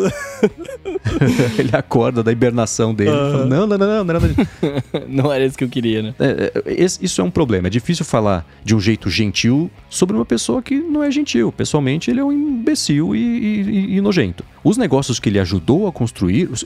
Não, nos negócios ele contratou pessoas que são muito inteligentes que fazem muito bem o trabalho delas. É por isso que a SpaceX funciona, é por isso que a Tesla funciona. Não foi ele que inventou o carro, não foi ele que inventou o foguete. Ele paga as pessoas fazer isso, as pessoas fazem bem. O ambiente de trabalho que, em, em que elas trabalham é complicado, né? Sim, tirando. Cara, ele engravidou uma funcionária, ele tem filho com uma funcionária, né? O pessoal brincou lá que a Nossa. Pia, que ele entrou no Twitter, tá grávida também já pediu demissão. Então, Eu nem sabia disso. É, é, é, a fama. É, então, ele teve filho agora, ele teve com aquela Grimes, deu uns meses, já apareceu um outro rebento lá com, com esse funcionário, ou funcionário, não sei. Mas então, não é um ambiente saudável, ele não proporciona esse ambiente. Mas tirando isso tudo, né? É, é, eu sei que assusta a gente falar, a fazer um ataque pessoal a, a, a alguém, né? Não é bonito, mas Nesse caso é sobre uma empresa que a gente conhece, que a gente acompanha, e os exemplos que a gente tem visto no Twitter, todo dia sai, não. Ah, o Musk falou, cara, esse negócio aqui eu vou mandar matar. Aí, mandar matar, assim, um recurso, não uma pessoa, né?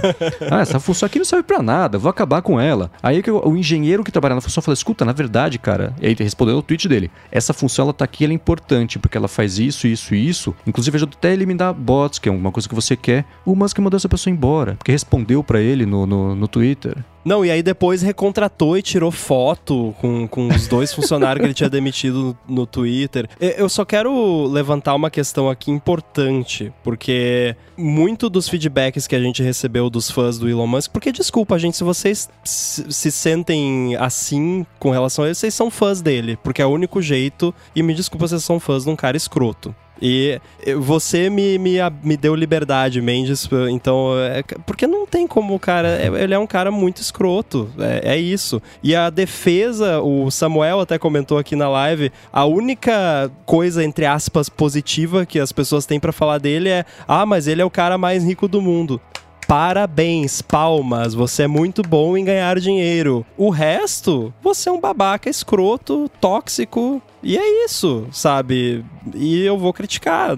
A pessoa ser a pessoa mais rica do mundo não torna ela isenta de críticas, né? Até certo ponto, né, ela pode apagar umas críticas por aí se quiser. Mas não, não quer dizer que eu não posso criticar. Tipo, ah, pô, Rambo, o que, que você fez? Cara, eu fiz um app. E é isso, beleza. Whatever. Você pode me chamar do que você quiser, mas eu vou xingar o Elon Musk porque ele é um babaca. Porque essa é a sua opinião e tá tudo bem, cada um pode ter a sua, né? Não, não é a minha opinião, são os fatos. das pessoas. Ele é um babaca. Não, não, não, não, não. É sim, é, é isso que eu tô falando, é a sua opinião baseada no que você recebe, você criou ela e você viu o que aconteceu. E é isso, tá tudo bem. E aí, o argumento de que ele é o cara mais rico do mundo, que é, é, é o ponto positivo que você levantou que falam dele, para mim é o maior problema. Porque ele ser o cara mais rico do mundo e ele ter muito dinheiro e viver na vida open bar faz com que ele esqueça que as pessoas são pessoas e trate as pessoas desse jeito, né? Porque para ele é o que importa é a grana, é como fazer a grana, etc. E é isso, manda o cara embora e recontrata o cara porque é o problema negativo, então tá aqui, ó, fica quieto, tá mais dinheiro, não sei o que e tal, e, e, e fica na sua, porque eu tenho infinito, né? Então, assim, mesmo ponto mais positivo que a galera levanta, para mim, acaba sendo um dos mais negativos. E é, aí eu volto a um, um argumento que eu acho importante, que é o seguinte, né? Essas pessoas que acham que esse tipo de comportamento ou que ele é normal ou que ele é, é, louvável, ou que ele é um bom tipo de comportamento, são as pessoas que querem ser tão bem sucedidas quanto o Elon Musk. Geralmente são pessoas que já têm um certo comportamento difícil de lidar, que é eufemismo para falar que é tóxico, que é eufemismo para falar que é babaca, né? Então essas pessoas vêm no Elon Ah, sim, eu, eu quero ser bem sucedido, eu quero ser tipo o Elon Musk. Ele age desse jeito, eu vou agir também, porque eu fico mais, eu fico um pouquinho mais parecido com o Elon Musk, que é o que eu quero, eu quero ser rico. É, a pessoa não é rica, mas só é babaca, né? Porque imita o comportamento do cara que, por ser o homem, ele é assim, se vocês não leram, primeiro, o contrato que ele assinou para comprar o Twitter. Eu li o contrato inteiro, né? Porque era só um, eram 18, como era o caso do Bruno, então deu tempo de ler. Se vocês não leram as mensagens que o tribunal do processo lá de quando ele tentou fugir de comprar o Twitter, o tribunal é, tornou públicas, ou como parte do processo, as mensagens que ele recebeu e que ele enviou para todo mundo que estava envolvido no negócio. Eu li mensagem por mensagem e só tem cheerleader dele ali. Todo mundo puxando o saco dele para ficar pertinho, se sentir importante também. Tudo que ele falava, as pessoas elogiando e falando que é isso mesmo e falando que ele é um gênio e oferecendo, no caso lá do, do, do cara da Oracle, um bilhão de dólares. Um bilhão tá bom? Ele falou, não, dois. Dois, beleza, dois, dois bilhões de dólares. Então, é o ciclo. E as pessoas que discordam dele, quem que discordou dele? Paraga Gravol. Ele falou, com você eu não trabalho. Quando eu entrar, você vai ser mandado embora. Quem discordou dele? O cara no Twitter falou, cara, não é assim, o negócio tem função. Mandado embora. Né? As pessoas que criticaram ele no Slack da empresa, mandadas embora. Então, ele se cerca das pessoas que falam sim, sim, sim, sim, amém. E as pessoas que discordam dele são uma ameaça para ele, então ele vai mandar embora, porque ele pode. Então, é, é, é, é, um tipo de comportamento. O, a única vantagem que eu, vou, que eu imagino disso, né? E vantagem eu tô dizendo de uma forma não irônica para ele, mas assim, o que eu vejo de benefício dessa situação é que, primeiro, a história sempre dá um tempo de corrigir, como disse Lost, né? History has a way of course correcting. No fim das contas, vai dar tudo certo e o tamanho do salto e do cavalo que ele tá é uma queda bem grande que é meio inevitável que aconteça porque ele está muito seguro de si mesmo e habilitado pelas pessoas que, no fundo, querem se sentir importantes e ficam coladas a ele. É, eu queria ter, que essa conversa tivesse sido 30 segundos sobre o Elon Musk e o resto do episódio a gente poder falar. Não que tem mais um assunto que eu acho que é bem mais bacana pra gente poder falar, então a gente pode chegar nele. Mas sobre alternativas, tirando, assim, vamos ter uma conversa sobre o futuro do Twitter, o que ele pode fazer, sem citar o nome dessa criatura de novo. Vamos tentar fazer isso na semana que vem, sem desistir o Twitter, né? Porque eu acho que dá para ter uma discussão bacana a respeito disso que extrapole ele. O problema é que ele não deixa, porque se o assunto não for ele, ele dá um jeito de fazer o assunto virar ele rapidinho. Então, ele tá feliz da vida. Ele tinha 40 milhões de seguidores no começo do ano, agora tá com 120 milhões, eu acho. Pra ele tá, tá ótimo, tudo que ele quer, que falem sobre ele. Eu acho que o fato dele ter essa. dele ser uma pessoa importante como ele é e, e, acessível ao mesmo tempo, alimentou muito esse cenário que você disse, né? Porque a galera que quer se sentir próxima dele, porque, né, almeja isso óbvio que vai lá, né? Pô, porque o cara pode me responder no Twitter. Olha que legal, né? Porque ele responde pessoas aleatórias no Twitter, uma coisa que você não vai ver outros famosos ou ricaços fazendo, né? Então a pessoa se sente importante, se sente pertencente, né, por poder fazer isso. Tem coisas mais legais que você pode fazer para se sentir pertencente, importante e tudo mais. e se você quer ficar bilionário, você não vai ficar bilionário passando o dia inteiro no Twitter defendendo o Elon Musk, né? Nem gravando podcast xingando o Elon Musk também, né? Já fazendo a meia culpa aqui.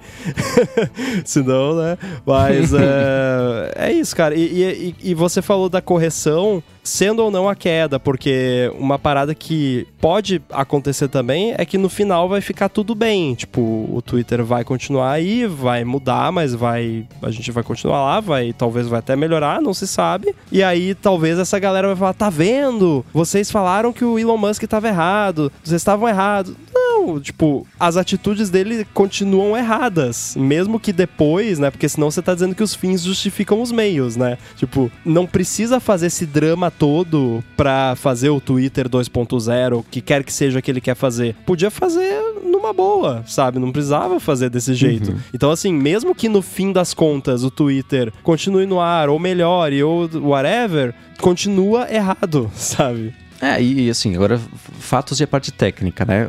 Ah, o negócio do verificado, que foi uma tragédia. Fala, cara, não faz isso porque vão começar a imitar contas famosas, vão começar a imitar contas de empresas, vão começar a imitar contas de políticos. Nada, lançou em três dias, óbvio, numa sexta-feira. Qual, qualquer pessoa que já mexeu qualquer projeto técnico sabe que não se lança nada numa sexta-feira. Ele fez isso, né? E deu que deu, assim, o, tudo que o, vazou o relatório, falaram pra ele, pode acontecer isso, pode acontecer isso, pode acontecer isso. Ele ignorou o relatório, lançou, aconteceu isso, aconteceu. Então, pode ser que dê certo lá na frente, mas vai ser apesar dele, não vai ser por causa dele.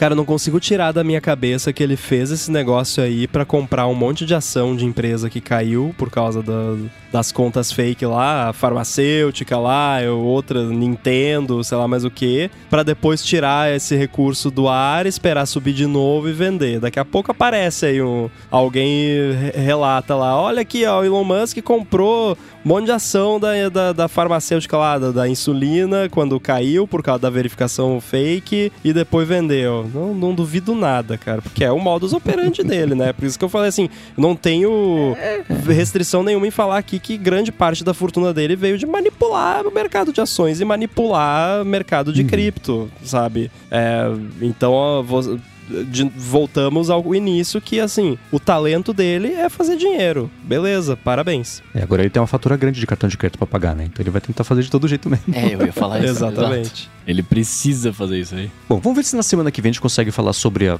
como o Twitter pode melhorar, mas a parte mais técnica e, e sem citar o, o nojento, mas nessa semana, falando em parte técnica, eu quero que eu queria bater um papo aqui com o Bruno e fazer uma atualização de uma coisa que eu sei que ele faz bastante tempo que ele tinha interesse, começou a mexer e tudo mais, falou sobre Swift Playgrounds. Eu quero saber do pro Bruno se você ainda segue desenvolvendo agora que você vai passar seu tempo também sendo o Shiryu, se você vai ter um tempo para mexer no Swift Playgrounds ou seguir aprendendo Swift, se você, se o Bruno programador tá nos planos ainda do Bruno Casemiro, como é que tá esse assunto aí para você? Swift U. Cara, então, eu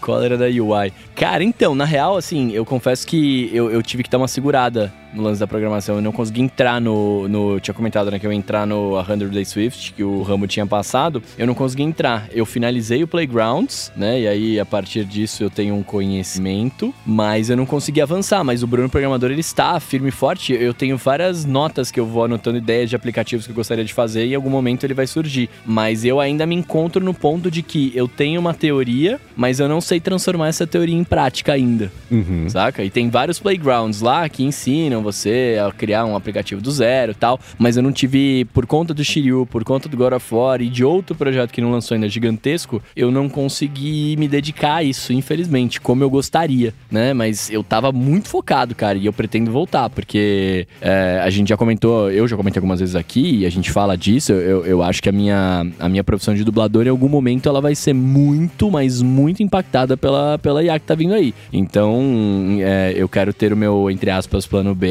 e quero também saber, de repente, como que eu posso, sei lá, usar isso de alguma forma a meu favor, né? É, então, sei lá, mas tá, tá nessa pira. Eu não consegui avançar muito de onde eu tinha, de onde eu tinha parado. O Playgrounds, ele tá agora com alguns... É não é bem cursos, mas ele tem umas sériezinhas lá agora que é sobre criação de apps, especificamente. Uhum. Então, pra quem Uhum. já usou o Playgrounds, deu uma olhada e sentiu falta de algo assim, agora tem. Então atualiza o Playgrounds lá no, no iPad ou no Mac e, e vai fundo, que tá, tá bem bacana. Tem até um lá de você criar um app de câmera, mó maneiro. Ah, que legal. Ó, que legal. Eu vi, eu vi muita gente, né? Eu tava vendo muito, muito tutorial de coisa, porque, claro, né? É aquela empolgação. Eu sou o cara empolgado do iPad, não sei o que, eu comprei o M2, né? Enfim, não chegou ainda, né? Mas tô esperando. Um abraço pro Mônaco. e aí, cara, eu, eu, eu vi muita coisa. Eu fiquei vendo muita coisa sobre o celular. Pensando, será que eu conseguiria fazer um aplicativo aqui no Playgrounds, publicar e dar certo, né? Se alguma coisa que fun- funcionasse de verdade e não só um brinquedinho. É, e aí eu vi muita gente fazendo, mostrando como que faz e tal, mas a opinião é sempre a mesma, unânime, né? Tipo assim, legal, dá pra fazer, dá pra brincar, mas se você quiser ficar sério, sério, sério, vai ter que ir pro computador, né, Xcode e, e manda ver, né? Mas sei lá, vocês, o Rambo, você que, né, é o, é nosso programador-chefe aqui, você acha que é possível em algum momento o iPad virar alguma coisa mais focada pra isso? Ou de jeito nenhum? Cara, tá lá, o Swift Playgrounds, você consegue criar um app e lançar na App Store. Tá lá, funciona, já, já usei, não lancei nenhum app assim. O problema é que você vai ver a opinião da galera sobre isso, você vai ver a opinião da galera que é tipo que nem eu, que trabalha 10 anos com Xcode no Mac ali. É óbvio que a pessoa vai falar que não, pra você lançar um app tem que usar o Xcode.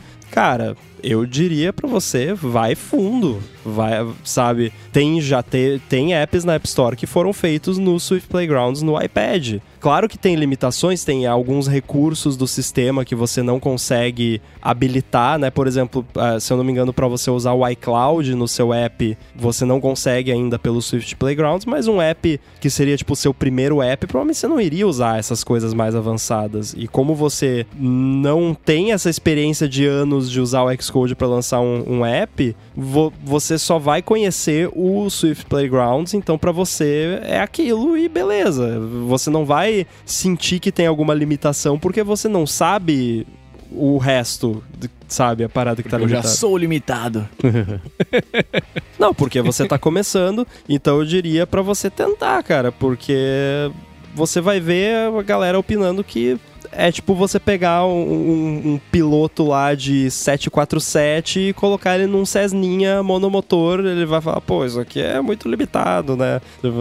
É, são coisas diferentes, né? Então acho que vale você tentar e até arriscar ali publicar um app e tal, porque é, você não, não tem o, o conhecimento do que vai estar faltando. Então você não vai achar que tá faltando nada. Isso, é- isso é, um, é um ponto muito positivo, né? Mito da Eu caverna. não sei o que eu estou perdendo, logo eu não perco. Exato, Exato. Mito da caverna. É isso aí. Agora, você falou que você completou o Playgrounds, Bruno. Você fez os Learn to Code ou você completou o álbum do, do que tinha lá disponível quando você Eu fez fiz de os todos dois, os cursos? os dois Learn to Code, os dois Aprenda a Programar, são dois. Eu Aham. fiz esses dois. E aí depois desse é porque lá, pelo menos pra mim, eu posso ter, posso não ter entendido como que funciona lá direitinho, né? Mas pelo menos o que eu entendi é assim, você tem o dois Learn to Code e quando você termina, não é que ele fala pra você assim, ah, parabéns, agora, né, é, vá lá e, e siga aqui para programar, né? Ele até te sugere lá assim, ah, aprenda a criar um aplicativo, tem umas paradas, mas eu, Bruno, e talvez seja minha falta de conhecimento, e é por isso que eu, agora que eu terminei esses dois, eu vou entrar no, no 100 Days Swift pra tentar assimilar o que eu vi lá versus o que eu vou aprender de novo do zero ali, né? Porque você,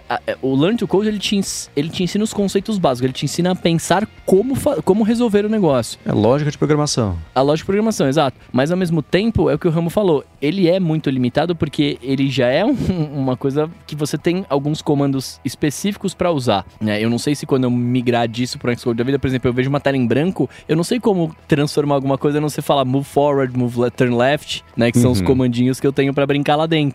Né? Então essa, essa é a minha é a minha é o meu desafio aqui ainda que eu não consegui entender de como que eu transformo o conhecimento que eu tenho em algo tangível que vire um aplicativo Uhum. dentro do próprio Playgrounds, o- os, os- o cria um aplicativo, etc., eu não entendi nem como mexer naquela interface. Porque o aplicativo já tá lá montado e você tem um passo a passo pra seguir, mas, cara, pra mim é confuso ainda. Então, eu, meu desafio ainda vai ser entender essa interface do aplicativo pra aí sim eu começar a poder mexer dali, tá ligado? É, se você puder me mandar, me manda por escrito, talvez, esse seu feedback sobre você ter achado confuso, porque eu conheço uma pessoa que trabalha nessa parte lá, eu posso mandar esse seu feedback, de repente eles Ah, melhoram essa parte da, da documentação, né? Que, que faz parte do time de documentação da época que cria esses tutoriais e tal. Mas é, é que realmente esses app, esses tutoriais de app que tem lá, eles já tem um app montado e aí é meio que um, um guide assim que você vai passando passo a passo, eles vão te mostrando como o app funciona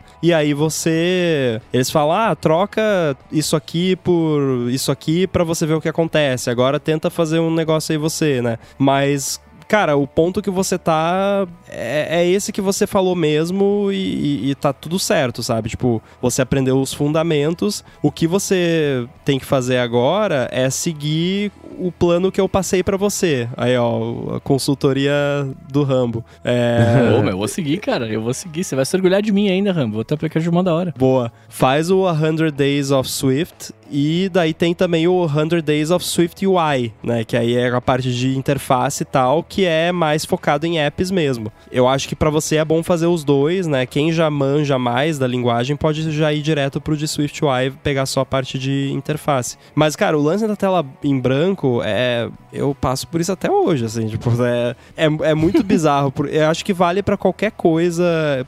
Porque eu vejo programação como uma parada muito criativa. As pessoas veem com. É uma parada técnica, mas Muito. eu vejo muito mais como, tipo, artesanato, como, sei lá, você trabalhar com madeira, com essas coisas, porque quando você vê lá o, o marceneiro, que vai, ah, vou fazer um gaveteiro aqui, então, um monte de madeira, e aí você vê o cara faz um corte lá, um buraco, e você fica, não, mas esse buraco aqui, o que, que vai acontecer? E aí depois, lá no final, aquele buraco encaixa, você fica, cara, como é que o cara fez isso? E, cara, programação é isso, você começa ali com a tela em branco e aí. E, e esse começo, até depois que você já é experiente, tipo eu, que eu já sou bem experiente, às vezes você, se você começa a parar pra pensar em tudo que você vai ter que fazer, você não faz nada. Porque, ah, pô, cara, é muita coisa, vou dormir. vou lá assistir Cavaleiros do Zodíaco. Assiste, assiste. Tá muito É. bom. Crunchyroll. Então, é normal isso, porque quando você vê uma parada pronta, e aí talvez eu acho que isso é uma parada que o os tutoriais lá, os guias que a Apple fez pecam nisso. Porque quando você vê uma parada pronta, é muita coisa. Tanto é que é por isso que quando uma empresa ou um time lá contrata um programador, programadora novo, nova para trabalhar no time, o que mais demora no começo é para habituar a pessoa àquela base de código, porque tipo, sei lá, sei lá, um milhão de linhas de código lá, a pessoa não tem como absorver aquilo, tipo, você vai ter que Uhum. ir pouco a pouco. Então, quando você tá começando a construir, é muito difícil no começo. É, é, uma, é como se fosse um- um- uma ladeira que ela é muito mais íngreme no começo e vai ficando, né, ali mais tranquila depois no final. Isso é o que? Uma curva logarítmica? Seria, né? Assim. É. Quem tá escutando tá adorando, né? Porque eu tô fazendo uma ondinha, parece que tô fazendo a, a musiquinha como lá da, da Os ouvidos onda. não leem assim. É, então. é, mas enfim, é uma, é uma ladeira que é muito mais íngreme no começo, porque no começo você não tem nada. Aí você começa ali, você faz um botãozinho, daí faz não sei o que, daí, ah, mas eu queria mudar aqui. daí- Aí quando você vê, você tem muito, muita coisa ali que você criou e juntou e foi modificando. É uma parada meio orgânica também nesse, nesse aspecto. Mas se você para pra pensar ou olha o resultado final depois, você fica, nossa, mas é muita coisa, não vou terminar nunca.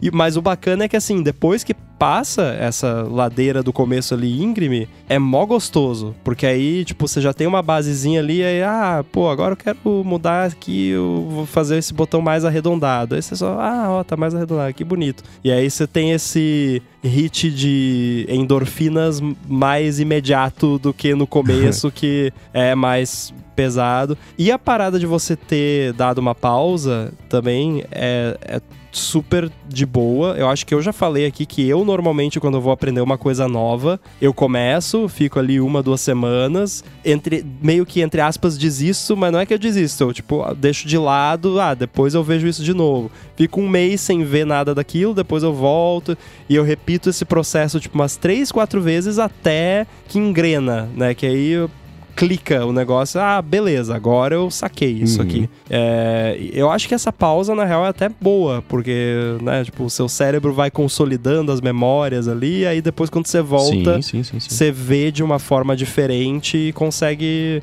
absorver mais conteúdo, né? Porque eu, eu, eu não sou neurocientista nem nada disso, mas eu enxergo o cérebro como uma esponja, né? Tipo, você enche a esponja de água, ela satura, não consegue chupar mais água. Você tem que deixar evaporar um pouco. Eu, eu, eu penso no cérebro dessa forma, tipo, você fica estudando, estudando, estudando, estudando, putz, não tô mais entendendo nada. É porque não, não tem mais onde enfiar daquilo, né?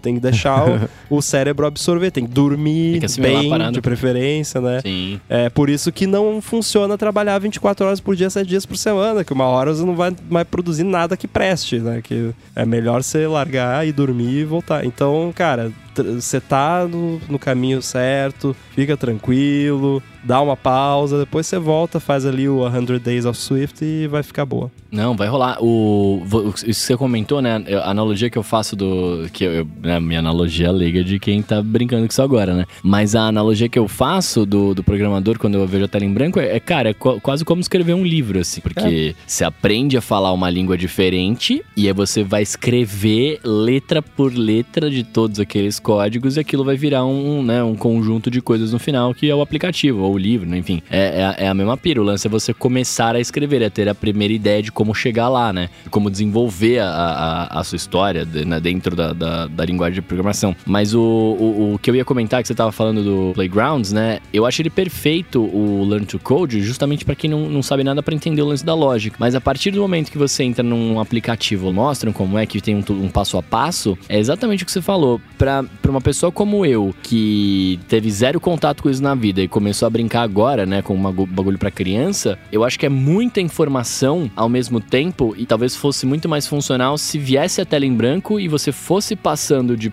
de pouquinho em pouquinho e aí ele fosse construindo o aplicativo. Do que já tá pronto lá, ó, olha como é isso, olha como é aquilo. Porque, por exemplo, eu, eu abri um, um aplicativo lá do zero pra fazer. Cara, ele vem o, aquele o Olá Mundo, ele vem ali bonitinho pra você, pra você publicar e tal, mas, cara, e aí? Como é que eu saio disso, né? Tipo, o que, que eu posso fazer com isso? Enfim. É uma parada que, que eu concordo, assim. E eu acho bom, inclusive, a pausa. Quando eu tocava. é, acho que a gente já comentou isso no DT, né? Quando eu tocava, eu tirava uma música, aí dormia, passava uns 3, 4 dias. Quando eu voltava pra tocar, ela tava. Ela já tava em mim, né? Tipo, porque eu já tinha me- memorizado e tal. Então faz parte, cara. Eu tô, no, eu tô nesse caminho, mas em algum momento eu volto. Eu acho engraçado que, assim, no Xcode, no- na documentação que vem com o Xcode, vem não, né? Mas você abre lá ele baixo da internet, tem uns tutoriais que são assim, que é tipo, ele, ele te dá um projetinho base, mas bem cru, assim, com quase nada, e ele vai passo a passo, ó, agora vem nesse arquivo e faz assim, e vai explicando e mostrando e tal. É, eu vou dar uma pesquisada. Aham. Porque assim, não é só a Apple que cria conteúdo pro Playgrounds. Outros desenvolvedores podem criar também. Eu vou me informar por aí, porque eu conheço bastante gente que mexe com en- ensino de programação e tal. Se não conhecem alguma fonte que tenha um, um conteúdo pro Playgrounds que seja mais assim como você falou, um tutorialzão do zero. E se não tiver, eu tô pensando até em fazer, de repente. Acho que seria divertido. Eu vou, Bacana. vou ir Pô, atrás faz, disso. cara. Mas vou- eu preciso que você me lembre. Eu preciso que você seja a minha carangueja. E me lembra de, de ir atrás disso. Pode deixar. É, o Swift é que, sei lá, aprender uma linguagem de programação eu pare- achei parecido com aprender um, um idioma novo que você tem que ter de um lado o repertório de palavras e do outro lado você tem que saber a sintaxe para você saber montar a frase, né? E eu lembro aprendendo, sei lá, italiano na escola, alemão depois faz uns anos que eu, que eu- fiz aula também, né? francês. É, a primeira coisa, depois que você começa a entender, ainda assim é difícil falar. Você, você lê um negócio, você entende perfeitamente, mas na hora de gerar uma coisa do zero, pff, esquece, não dá. Até a hora que começa a dar, né? Então o Swift Playgrounds, eu acho que ele deve ser feito muito mais esses Learn to Code, o que eu falei de lógica de programação, você aprender a sintaxe do Swift, você aprender mesmo sem saber que, que, tá, que é a lógica de programação para é orientado a objeto e não procedural, funções, sei lá. Mas uh, você sabe coisas que teoricamente você nem sabe o que elas são, o que elas significam, mas o conceito todo eles te passaram, né? Mas é isso, agora você sabe as palavras, um pouquinho da sintaxe, para você escrever um livro, né? Você tem que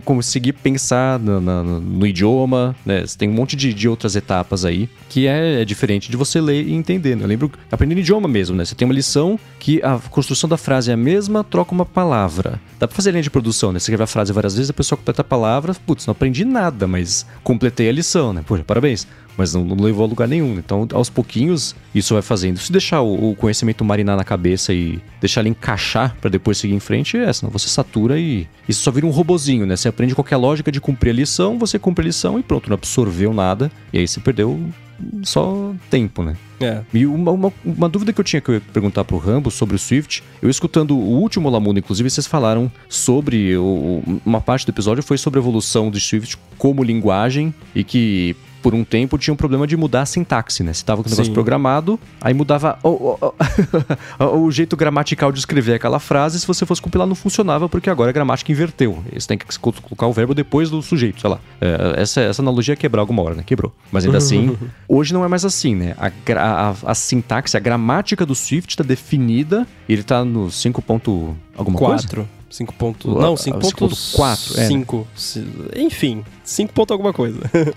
é, a dúvida é, por exemplo, eu tô vendo agora no, no Swift Playgrounds, ele fala que é o Swift 5.3. Não é a versão mais atual, pelo menos dessas lições do Learn to Code, mas eu suponho que essas melhorias ou ajustes que tem é, seja mais, sei lá, de, do jeito de compilar do que. Putz, agora a função se escreve de outro jeito, desse jeito não funciona mais. Acho que essa etapa já passou, né? É, não, é. O que rolou antes do Swift 3, se eu não me engano, ou foi do 4, mas não veio ao caso, é que ele não tinha o que a gente chama de source stability, né? Que é a estabilidade do código fonte. Então, eles uhum. deixaram bem claro, ó, o seu código vai mudar aceita que dói menos, né? Eu aceitei, mas doeu muito mesmo assim. Tanto acho que eu contei aqui, tá? Que foi bem no meio do desenvolvimento do Chip Studio que eu quase desisti de tudo e fui morar na floresta. Porque foi triste. Mas, enfim, passou uhum. e agora ele é source stable. É, module stable, é tudo stable. Então, assim, você. Porque você não tinha antes nem a garantia, por exemplo, de que o seu app compilado para Swift 2, 3, sei lá, ia rodar no macOS depois, no que o Swift já era outra versão. Nem isso tinha. Mas agora tem tudo isso, então é uma linguagem estabelecida. Então, o seu código que já está compilando, já está fu funcionando, vai continuar compilando, né? Aí o que pode mudar é API do sistema. Então, ah, sei lá, tem um, uma função lá que você chama para fazer alguma coisa do iCloud e aí mudou, a Apple adicionou um recurso novo no Swift e eles estão usando agora esse recurso naquela função. Aí vai aparecer um aviso lá, ó, oh, essa função agora se chama assado, né? E aí você vai lá uhum. e só que aí é, você clica e ele renomeia para você. É tipo find replace automático, você nem precisa fazer nada. Uhum. Então, quanto a isso não precisa se preocupar mais. O, o que muda é, é é coisa incremental, é, novidades de recursos da linguagem que para quem está começando nem vai usar isso, esses recursos, então nem precisa se preocupar com isso. Uhum. Tá, e, e uma, o, o Rambo, a gente tava tendo uma conversa mais cedo justamente sobre quantidade de código, linhas de código, né? A gente tava falando sobre isso. E aí eu falei, pensei numa pergunta, mas eu faço no auditorio que te fala, for falar de, de programação. Você tava falando, ah, tem não sei quantas... Fiquei pensando o, o dia inteiro que qual é a pergunta que o Mendes quer fazer. Não decepcione. Tá, vamos lá. E já vou decepcionar. Sem pressão. Você expectativa danou-se. Foi a, é, você tem lá, não sei quantas mil linhas escritas. Parte disso é comentário, né? Que vai né, para você mesmo, o Rambo do futuro lembrar o que o Rambo do passado fez e tudo mais. É parte é espaçamento, imagino, para facilitar a legibilidade mesmo, mas do código que você escreveu.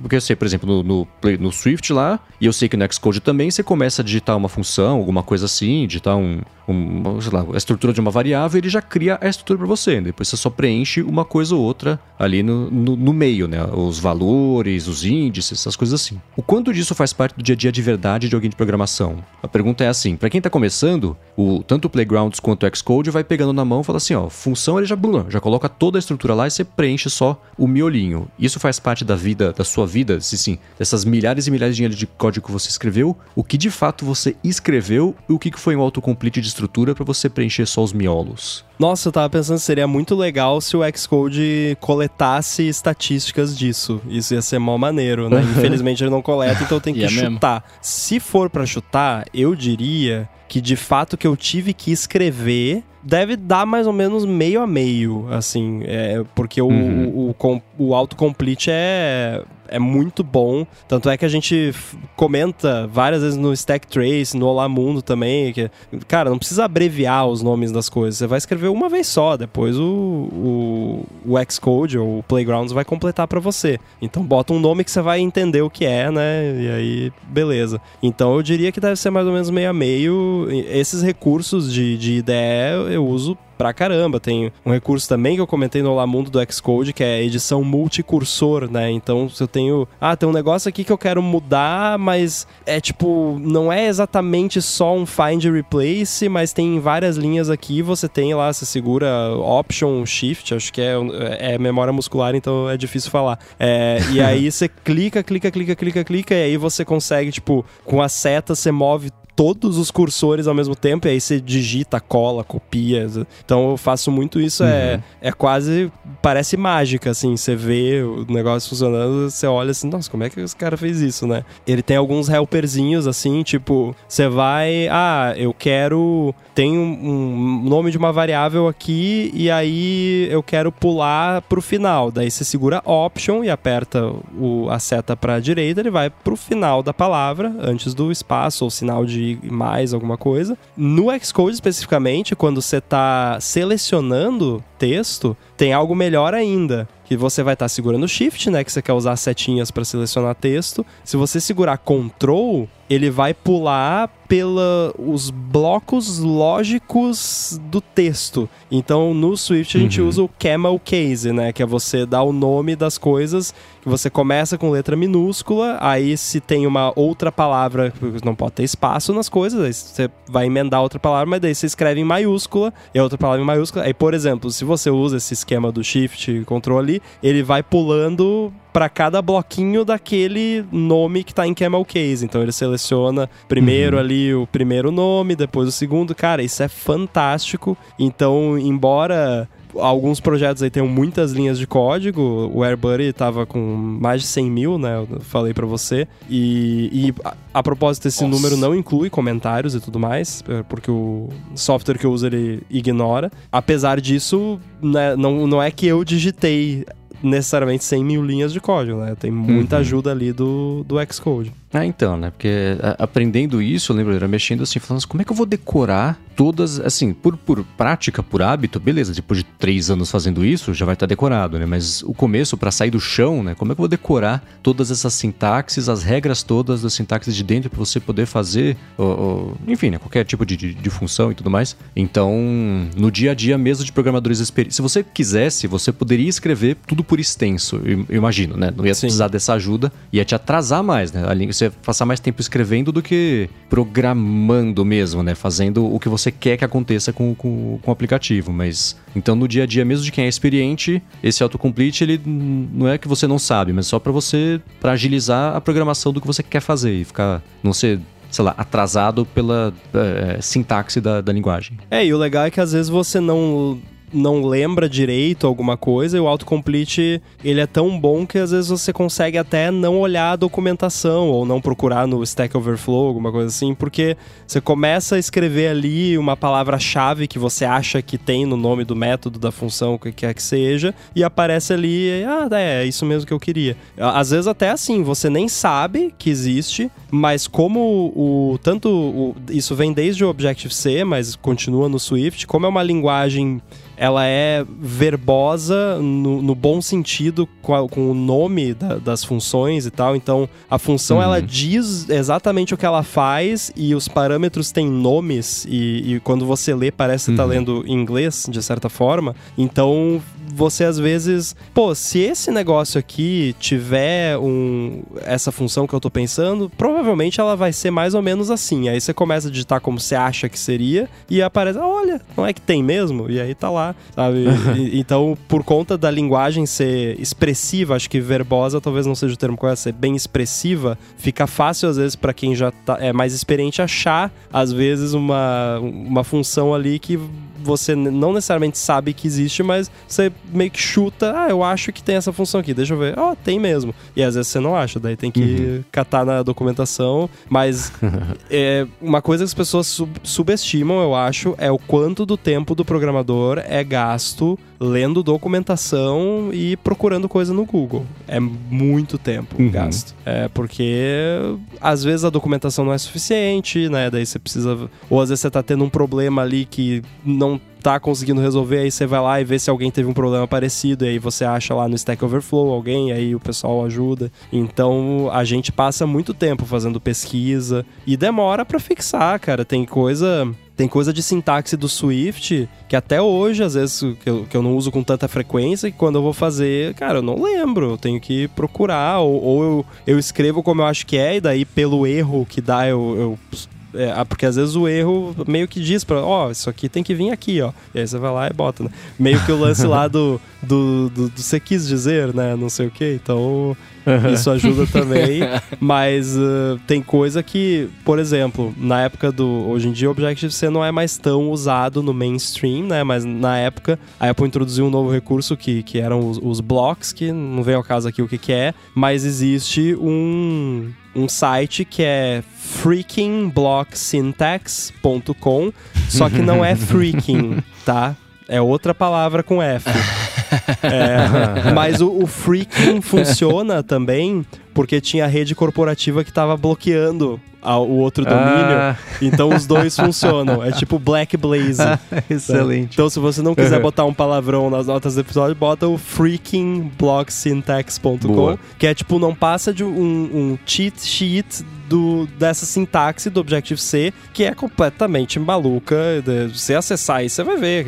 Deixa eu ver se eu consigo uhum. abrir aqui o, o, o, site. Mas. Ih, não abriu o, o freaking aqui. Acho que vai ter que ser ah, outro. Não.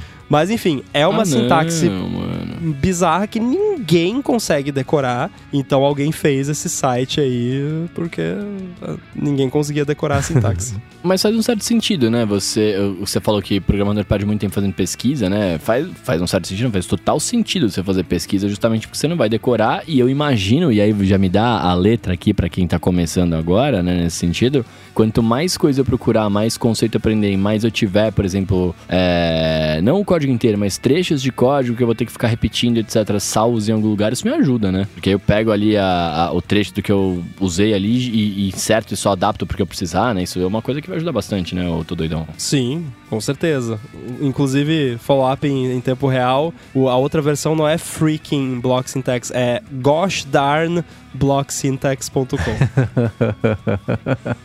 Muito bom, vou pôr aqui na descrição. E uma outra pergunta que eu tenho, e isso esbarra até um pouquinho no que o, Bruno estava comentando agora, é que eu vejo vocês, vocês falaram justamente agora nesse último Olá Mundo sobre ah, o servidor quer em Swift e tal, e o Boom falando, putz, eu queria treinar um pouquinho aqui meu músculo de fazer não sei o que lá em Java, sei lá, qualquer a linguagem que ele queria fazer, e construir uma coisa toda lá, o banco de dados com isso. Só saber só Swift me parece que não é suficiente para se você for fazer um aplicativo que tiver um nível 1,5 de complicação. se eu quiser lançar um jogo da velha, Swift, beleza, eu sei que dá para fazer. Um jogo da memória, ok, né? Que é tipo a primeira aula do C1S, 193P lá. Mas não me parece ser o suficiente se você quiser desenvolver aplicativos para iOS, por exemplo. Você tem que saber linguagens complementares ou, enfim, ou, ou não, como é que é? Não necessariamente. É, o que a gente fala, assim, quanto maior o seu leque de conhecimento, obviamente, melhor, né? Uhum.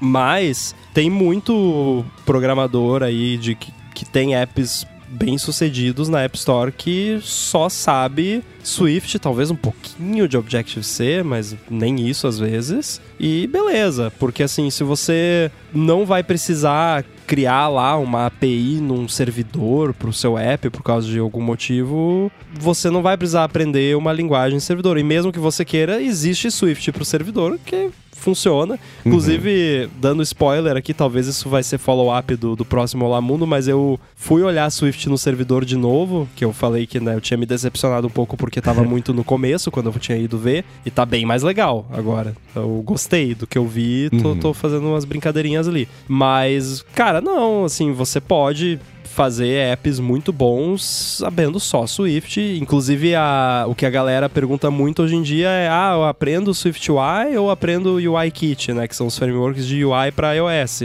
E aí, por Uhum. muito tempo, a galera falava: ah, cara, vai no UIKit porque ah, tem muita empresa que tá querendo ainda. Hoje em dia, eu já bato o martelo aqui, ainda mais para alguém que não tá procurando emprego, ao menos não nesse momento. Eu ia falar isso. Eu diria, cara, Swift UI, vai, vai fundo e nem se preocupa em aprender UIKit depois, se você precisar de alguma coisa, você aprende o básico ali que você precisa saber. Mas é meio que incremental, assim, né? Porque é quase como o lance da tela branca, que você olha ali, pô, o Rambo sabe Objective-C, Swift, UIKit, AppKit, uh, Node, JavaScript, um monte de coisa. Então o Rambo sabe ali esse monte de coisa e eu sou aqui só sei Swift, né? Bota aquele meme do, do cachorrinho lá, do, do doguinho e do dog fortão lá. Mas, tipo, cara, no começo eu só sabia. Não era Swift porque eu comecei com web e tal, mas enfim, eu comecei sabendo uma linguagem só também. E aí, pô, preciso fazer isso aqui. Ah, pra fazer isso aqui precisa ser essa linguagem. Tá, vou ver aqui como é que faz então. E depois que você já manja ali de uma linguagem, já fez uma outra coisinha, você aprender outras é moleza, porque é, é tudo mais ou menos É a já mesma coisa. lógica, né? muda, muda pouca coisa. É, e aí me corrija se estiver errado, é, é só. Corrige não, que foi o que você acabou de falar, mas só pra For Dummies. É, é o lance de você. É o lance do teu foco, né? Tipo, no meu caso, por exemplo, eu não, que, eu não tenho a pretensão de trabalhar 100% na área, né? Então, assim, eu quero fazer um aplicativo e vou ver o que acontece com ele. De repente, só com o Swift eu vou conseguir, né, fazer o que eu preciso. E aí eu vivo feliz e forte. Mas de repente eu precisar, por algum motivo, aprender mais coisas e tudo mais, aí você vai lá e, e foca no, no, no bagulho do momento, né? Eu, eu, eu tinha entendido mais ou menos isso. A, a galera acaba aprendendo muitas programações diferentes porque você vai trabalhar numa empresa que trabalha com software tal, que tem a linguagem tal. Então você tem que ter aquele conhecimento para poder fazer, né? Enfim, mexer lá no que você precisa. Mas se você trabalhar num lugar que só trabalha com Swift, se você souber essa linguagem, você tá safe ali na, na tua parada, né? Sei lá. E são contextos totalmente diferentes, né? Porque você tá começando não com o intuito de ano que vem você pegar um emprego como programador numa empresa. Você tá com o intuito de Sim. você aprender porque você gosta, tem interesse e para talvez no futuro isso virar uma coisa mais séria e tal. Então você pode ir bem mais na manha, não precisa, né, ter pressa nenhuma de aprender o que não é o seu foco atual. É, e é curioso, eu vou fazer, eu vou voltar à analogia de idiomas, né? Você vai, se você sabe falar português e espanhol, para aprender italiano e francês vai ser mais fácil porque tudo, tudo radical latino, então sei lá. A impressão que eu tenho é que se você sabia Objective-C, para aprender Swift foi mais rápido, porque o, Swift parece ser um, um- um- não uma extensão do Objective-C, mas mas um, primo, sei lá, né? Não é Em termos de nomenclatura das coisas, eles seguiram bastante. Uhum. É, então é, é quanto esse a hora que você chegou no ponto que você fez o aplicativo em Swift e você lançou e ele tá funcionando, para você aprender uma coisa complementar, se você quiser que uma coisa que o Swift não dê conta, que um pedacinho tenha que ser numa outra linguagem, aí, aí tudo bem, aí já, já chegou no momento que você consegue absorver isso e, e aprender uma sintaxe nova ou parecida já vai fazer sentido, né? Você domina já a primeira sintaxe para construir a partir disso para fazer ou começar a aprender e saber a segunda, a terceira. Acho que fica mais fácil mesmo. É engraçado que o Boom falou sobre aprender Swift no servidor, daí falou que era muito difícil pra ele, porque era muito parecido, mas diferente, e eu queria ter feito esse Uhum. comentário lá e acabei esquecendo, mas eu tenho essa dificuldade com espanhol.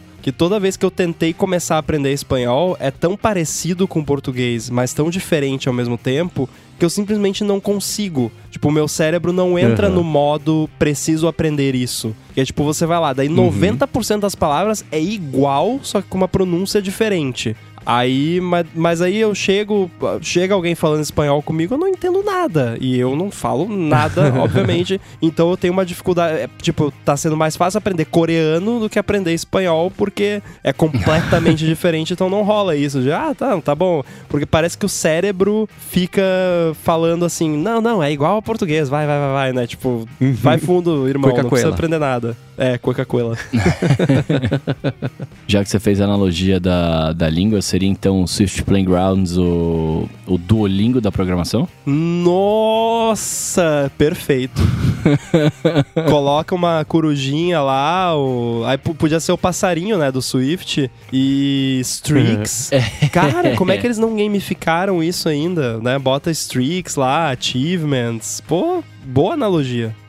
É isso. Agora, acho que pra encerrar, não sei, a a minha lista de dúvidas vai se encerrar agora, então não sei se o Bruno vai querer complementar com alguma coisa. Mas, pra quem tá começando, acho que o Swift Playgrounds tem essa parte mais lúdica de ensinar os conceitos, né, e tudo mais. Mas você já deu as dicas do CS 193P e também do, do 100 Days of Swift. Entre esses dois, uma vez cumprido, por exemplo, o Playgrounds, ou quem não quiser pegar o Playgrounds, Aí vai ser, acho que, um pouco mais difícil, né? Você começar do, do zero de um desses dois, né? Que deve ser um pouco mais técnico e menos tão didático e lúdico assim. Mas é preferível começar pelos 100 dias de Swift e partir lá pro de Stanford? Ou ao contrário, ou tanto faz? Cara, eu não, eu acho que o, o 100 Days of Swift é muito bom pra começar também. Você não precisa começar no Playgrounds e depois ir pra ele. Você pode e vai ser bom, porque aí quando você começar o 100 Days of Swift, você já vai ter uma basezinha. Mas o 100 Days of Swift foi feito pelo Paul Hudson, totalmente focado em, tipo, cara, começar do zero. Então é realmente a, a intenção é que você comece do zero mesmo. Então pode começar com o 100 Days of Swift. Eu não começaria pelo CS 193P lá do Stanford, porque é um, uma, um curso de uma universidade. E é um curso que faz parte do, do currículo de programação. Então é para quem tá cursando ciência da computação. Então ele assume uma bagagem, né, de quem tá assistindo. Então definitivamente não é para quem tá começando do zero. O CS193P é perfeito para quem já é programador, mas não manja nada de iOS e quer começar. É perfeito, porque Ah, tá. você já tem ali a base, já sabe programar, mas assim, depois que você já fez Playgrounds, 100 Days of Swift, você ir pro CS 193 lá, cara, maravilha, porque aí você já vai ter a base. Talvez uma outra coisa você não entenda, mas é, é aquela coisa, é, voltamos para a analogia de aprender linguagem, né? Quando você tá aprendendo, você vai assistir lá um, um- um vídeo, uma coisa,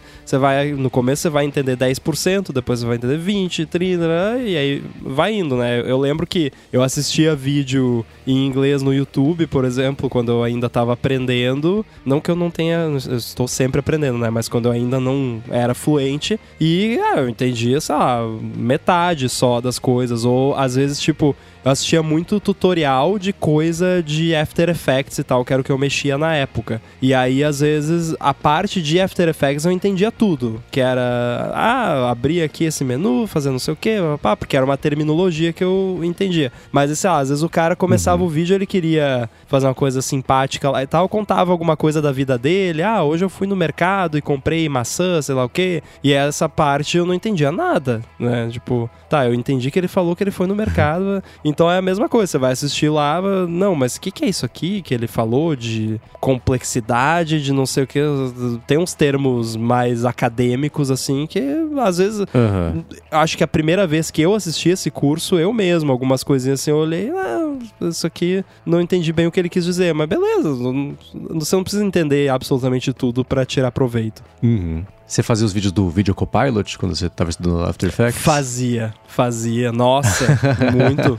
Foi um bom treino de, de listening, né? Porque era Aham. um sotaque bem padrão americano e, e pronunciado de uma forma fácil de entender. As keynotes do Uhum, Steve é. Jobs também, mesma, mesma pegada, né? Mais pausado e tal. É, né? E é engraçado que o After tinha um pouco de linguagem de programação, né? Tinha uns efeitos, umas coisas que você usava umas expressões basiquinhas lá pra JavaScript. ajudar a deixar uma coisa mais... É JavaScript? Ah, Uhum. tá. Ok. É. Ah, era Java?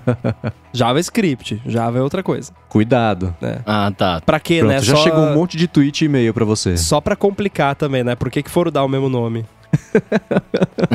Pois é. Muito bem, meus amigos. Se vocês quiserem ver os links das coisas que a gente falou aqui, vão estar todas nas notas do episódio para você ir lá dar uma bisoiada. Queria agradecer aqui ao nosso patrocinador do episódio, ExpressVPN, e agradecer também aos nossos apoiadores lá no apoia.se barra área de transferência, no picpay.me barra área de transferência. Agradecer, é claro, ao Eduardo Garcia, que faz a gente soar inteligente e conciso nas coisas que a gente fala. Agradecer a todo mundo que tá com a gente aqui ao vivo neste momento e agradecer aos meus colegas de mesa. E se quiserem falar com vocês, como fazem, meus amigos? Vai lá na rede do cara mais rico do mundo, arroba underline inside, no Instagram, Guilherme Rambo 2. Valeu. Bom, eu sou o MVC Mendes no Twitter, apresento um bando de podcast aqui na Gigahertz e também o Bolha Dev da Alura, um noticiário diário de inovação, desenvolvimento e tecnologia, e escrevo também para o ifeed.pt. Maravilha, eu sou o arroba Bruno Underline Casemiro nas redes sociais mais mainstream aí do Brasil, né? TikTok, Twitter, Instagram e,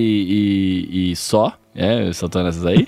É, e Be Real, também tô no Be Real também, que eu não posso faz tempo. E também, se quiser me procurar nas internets, escreve lá. Shiryu de Dragão, você vai achar coisa sobre mim. Ah, eu tô muito feliz com isso, cara, muito feliz. Brincadeiras à parte, tudo dito e posto. A gente volta na semana que vem. Valeu! Valeu. Falou.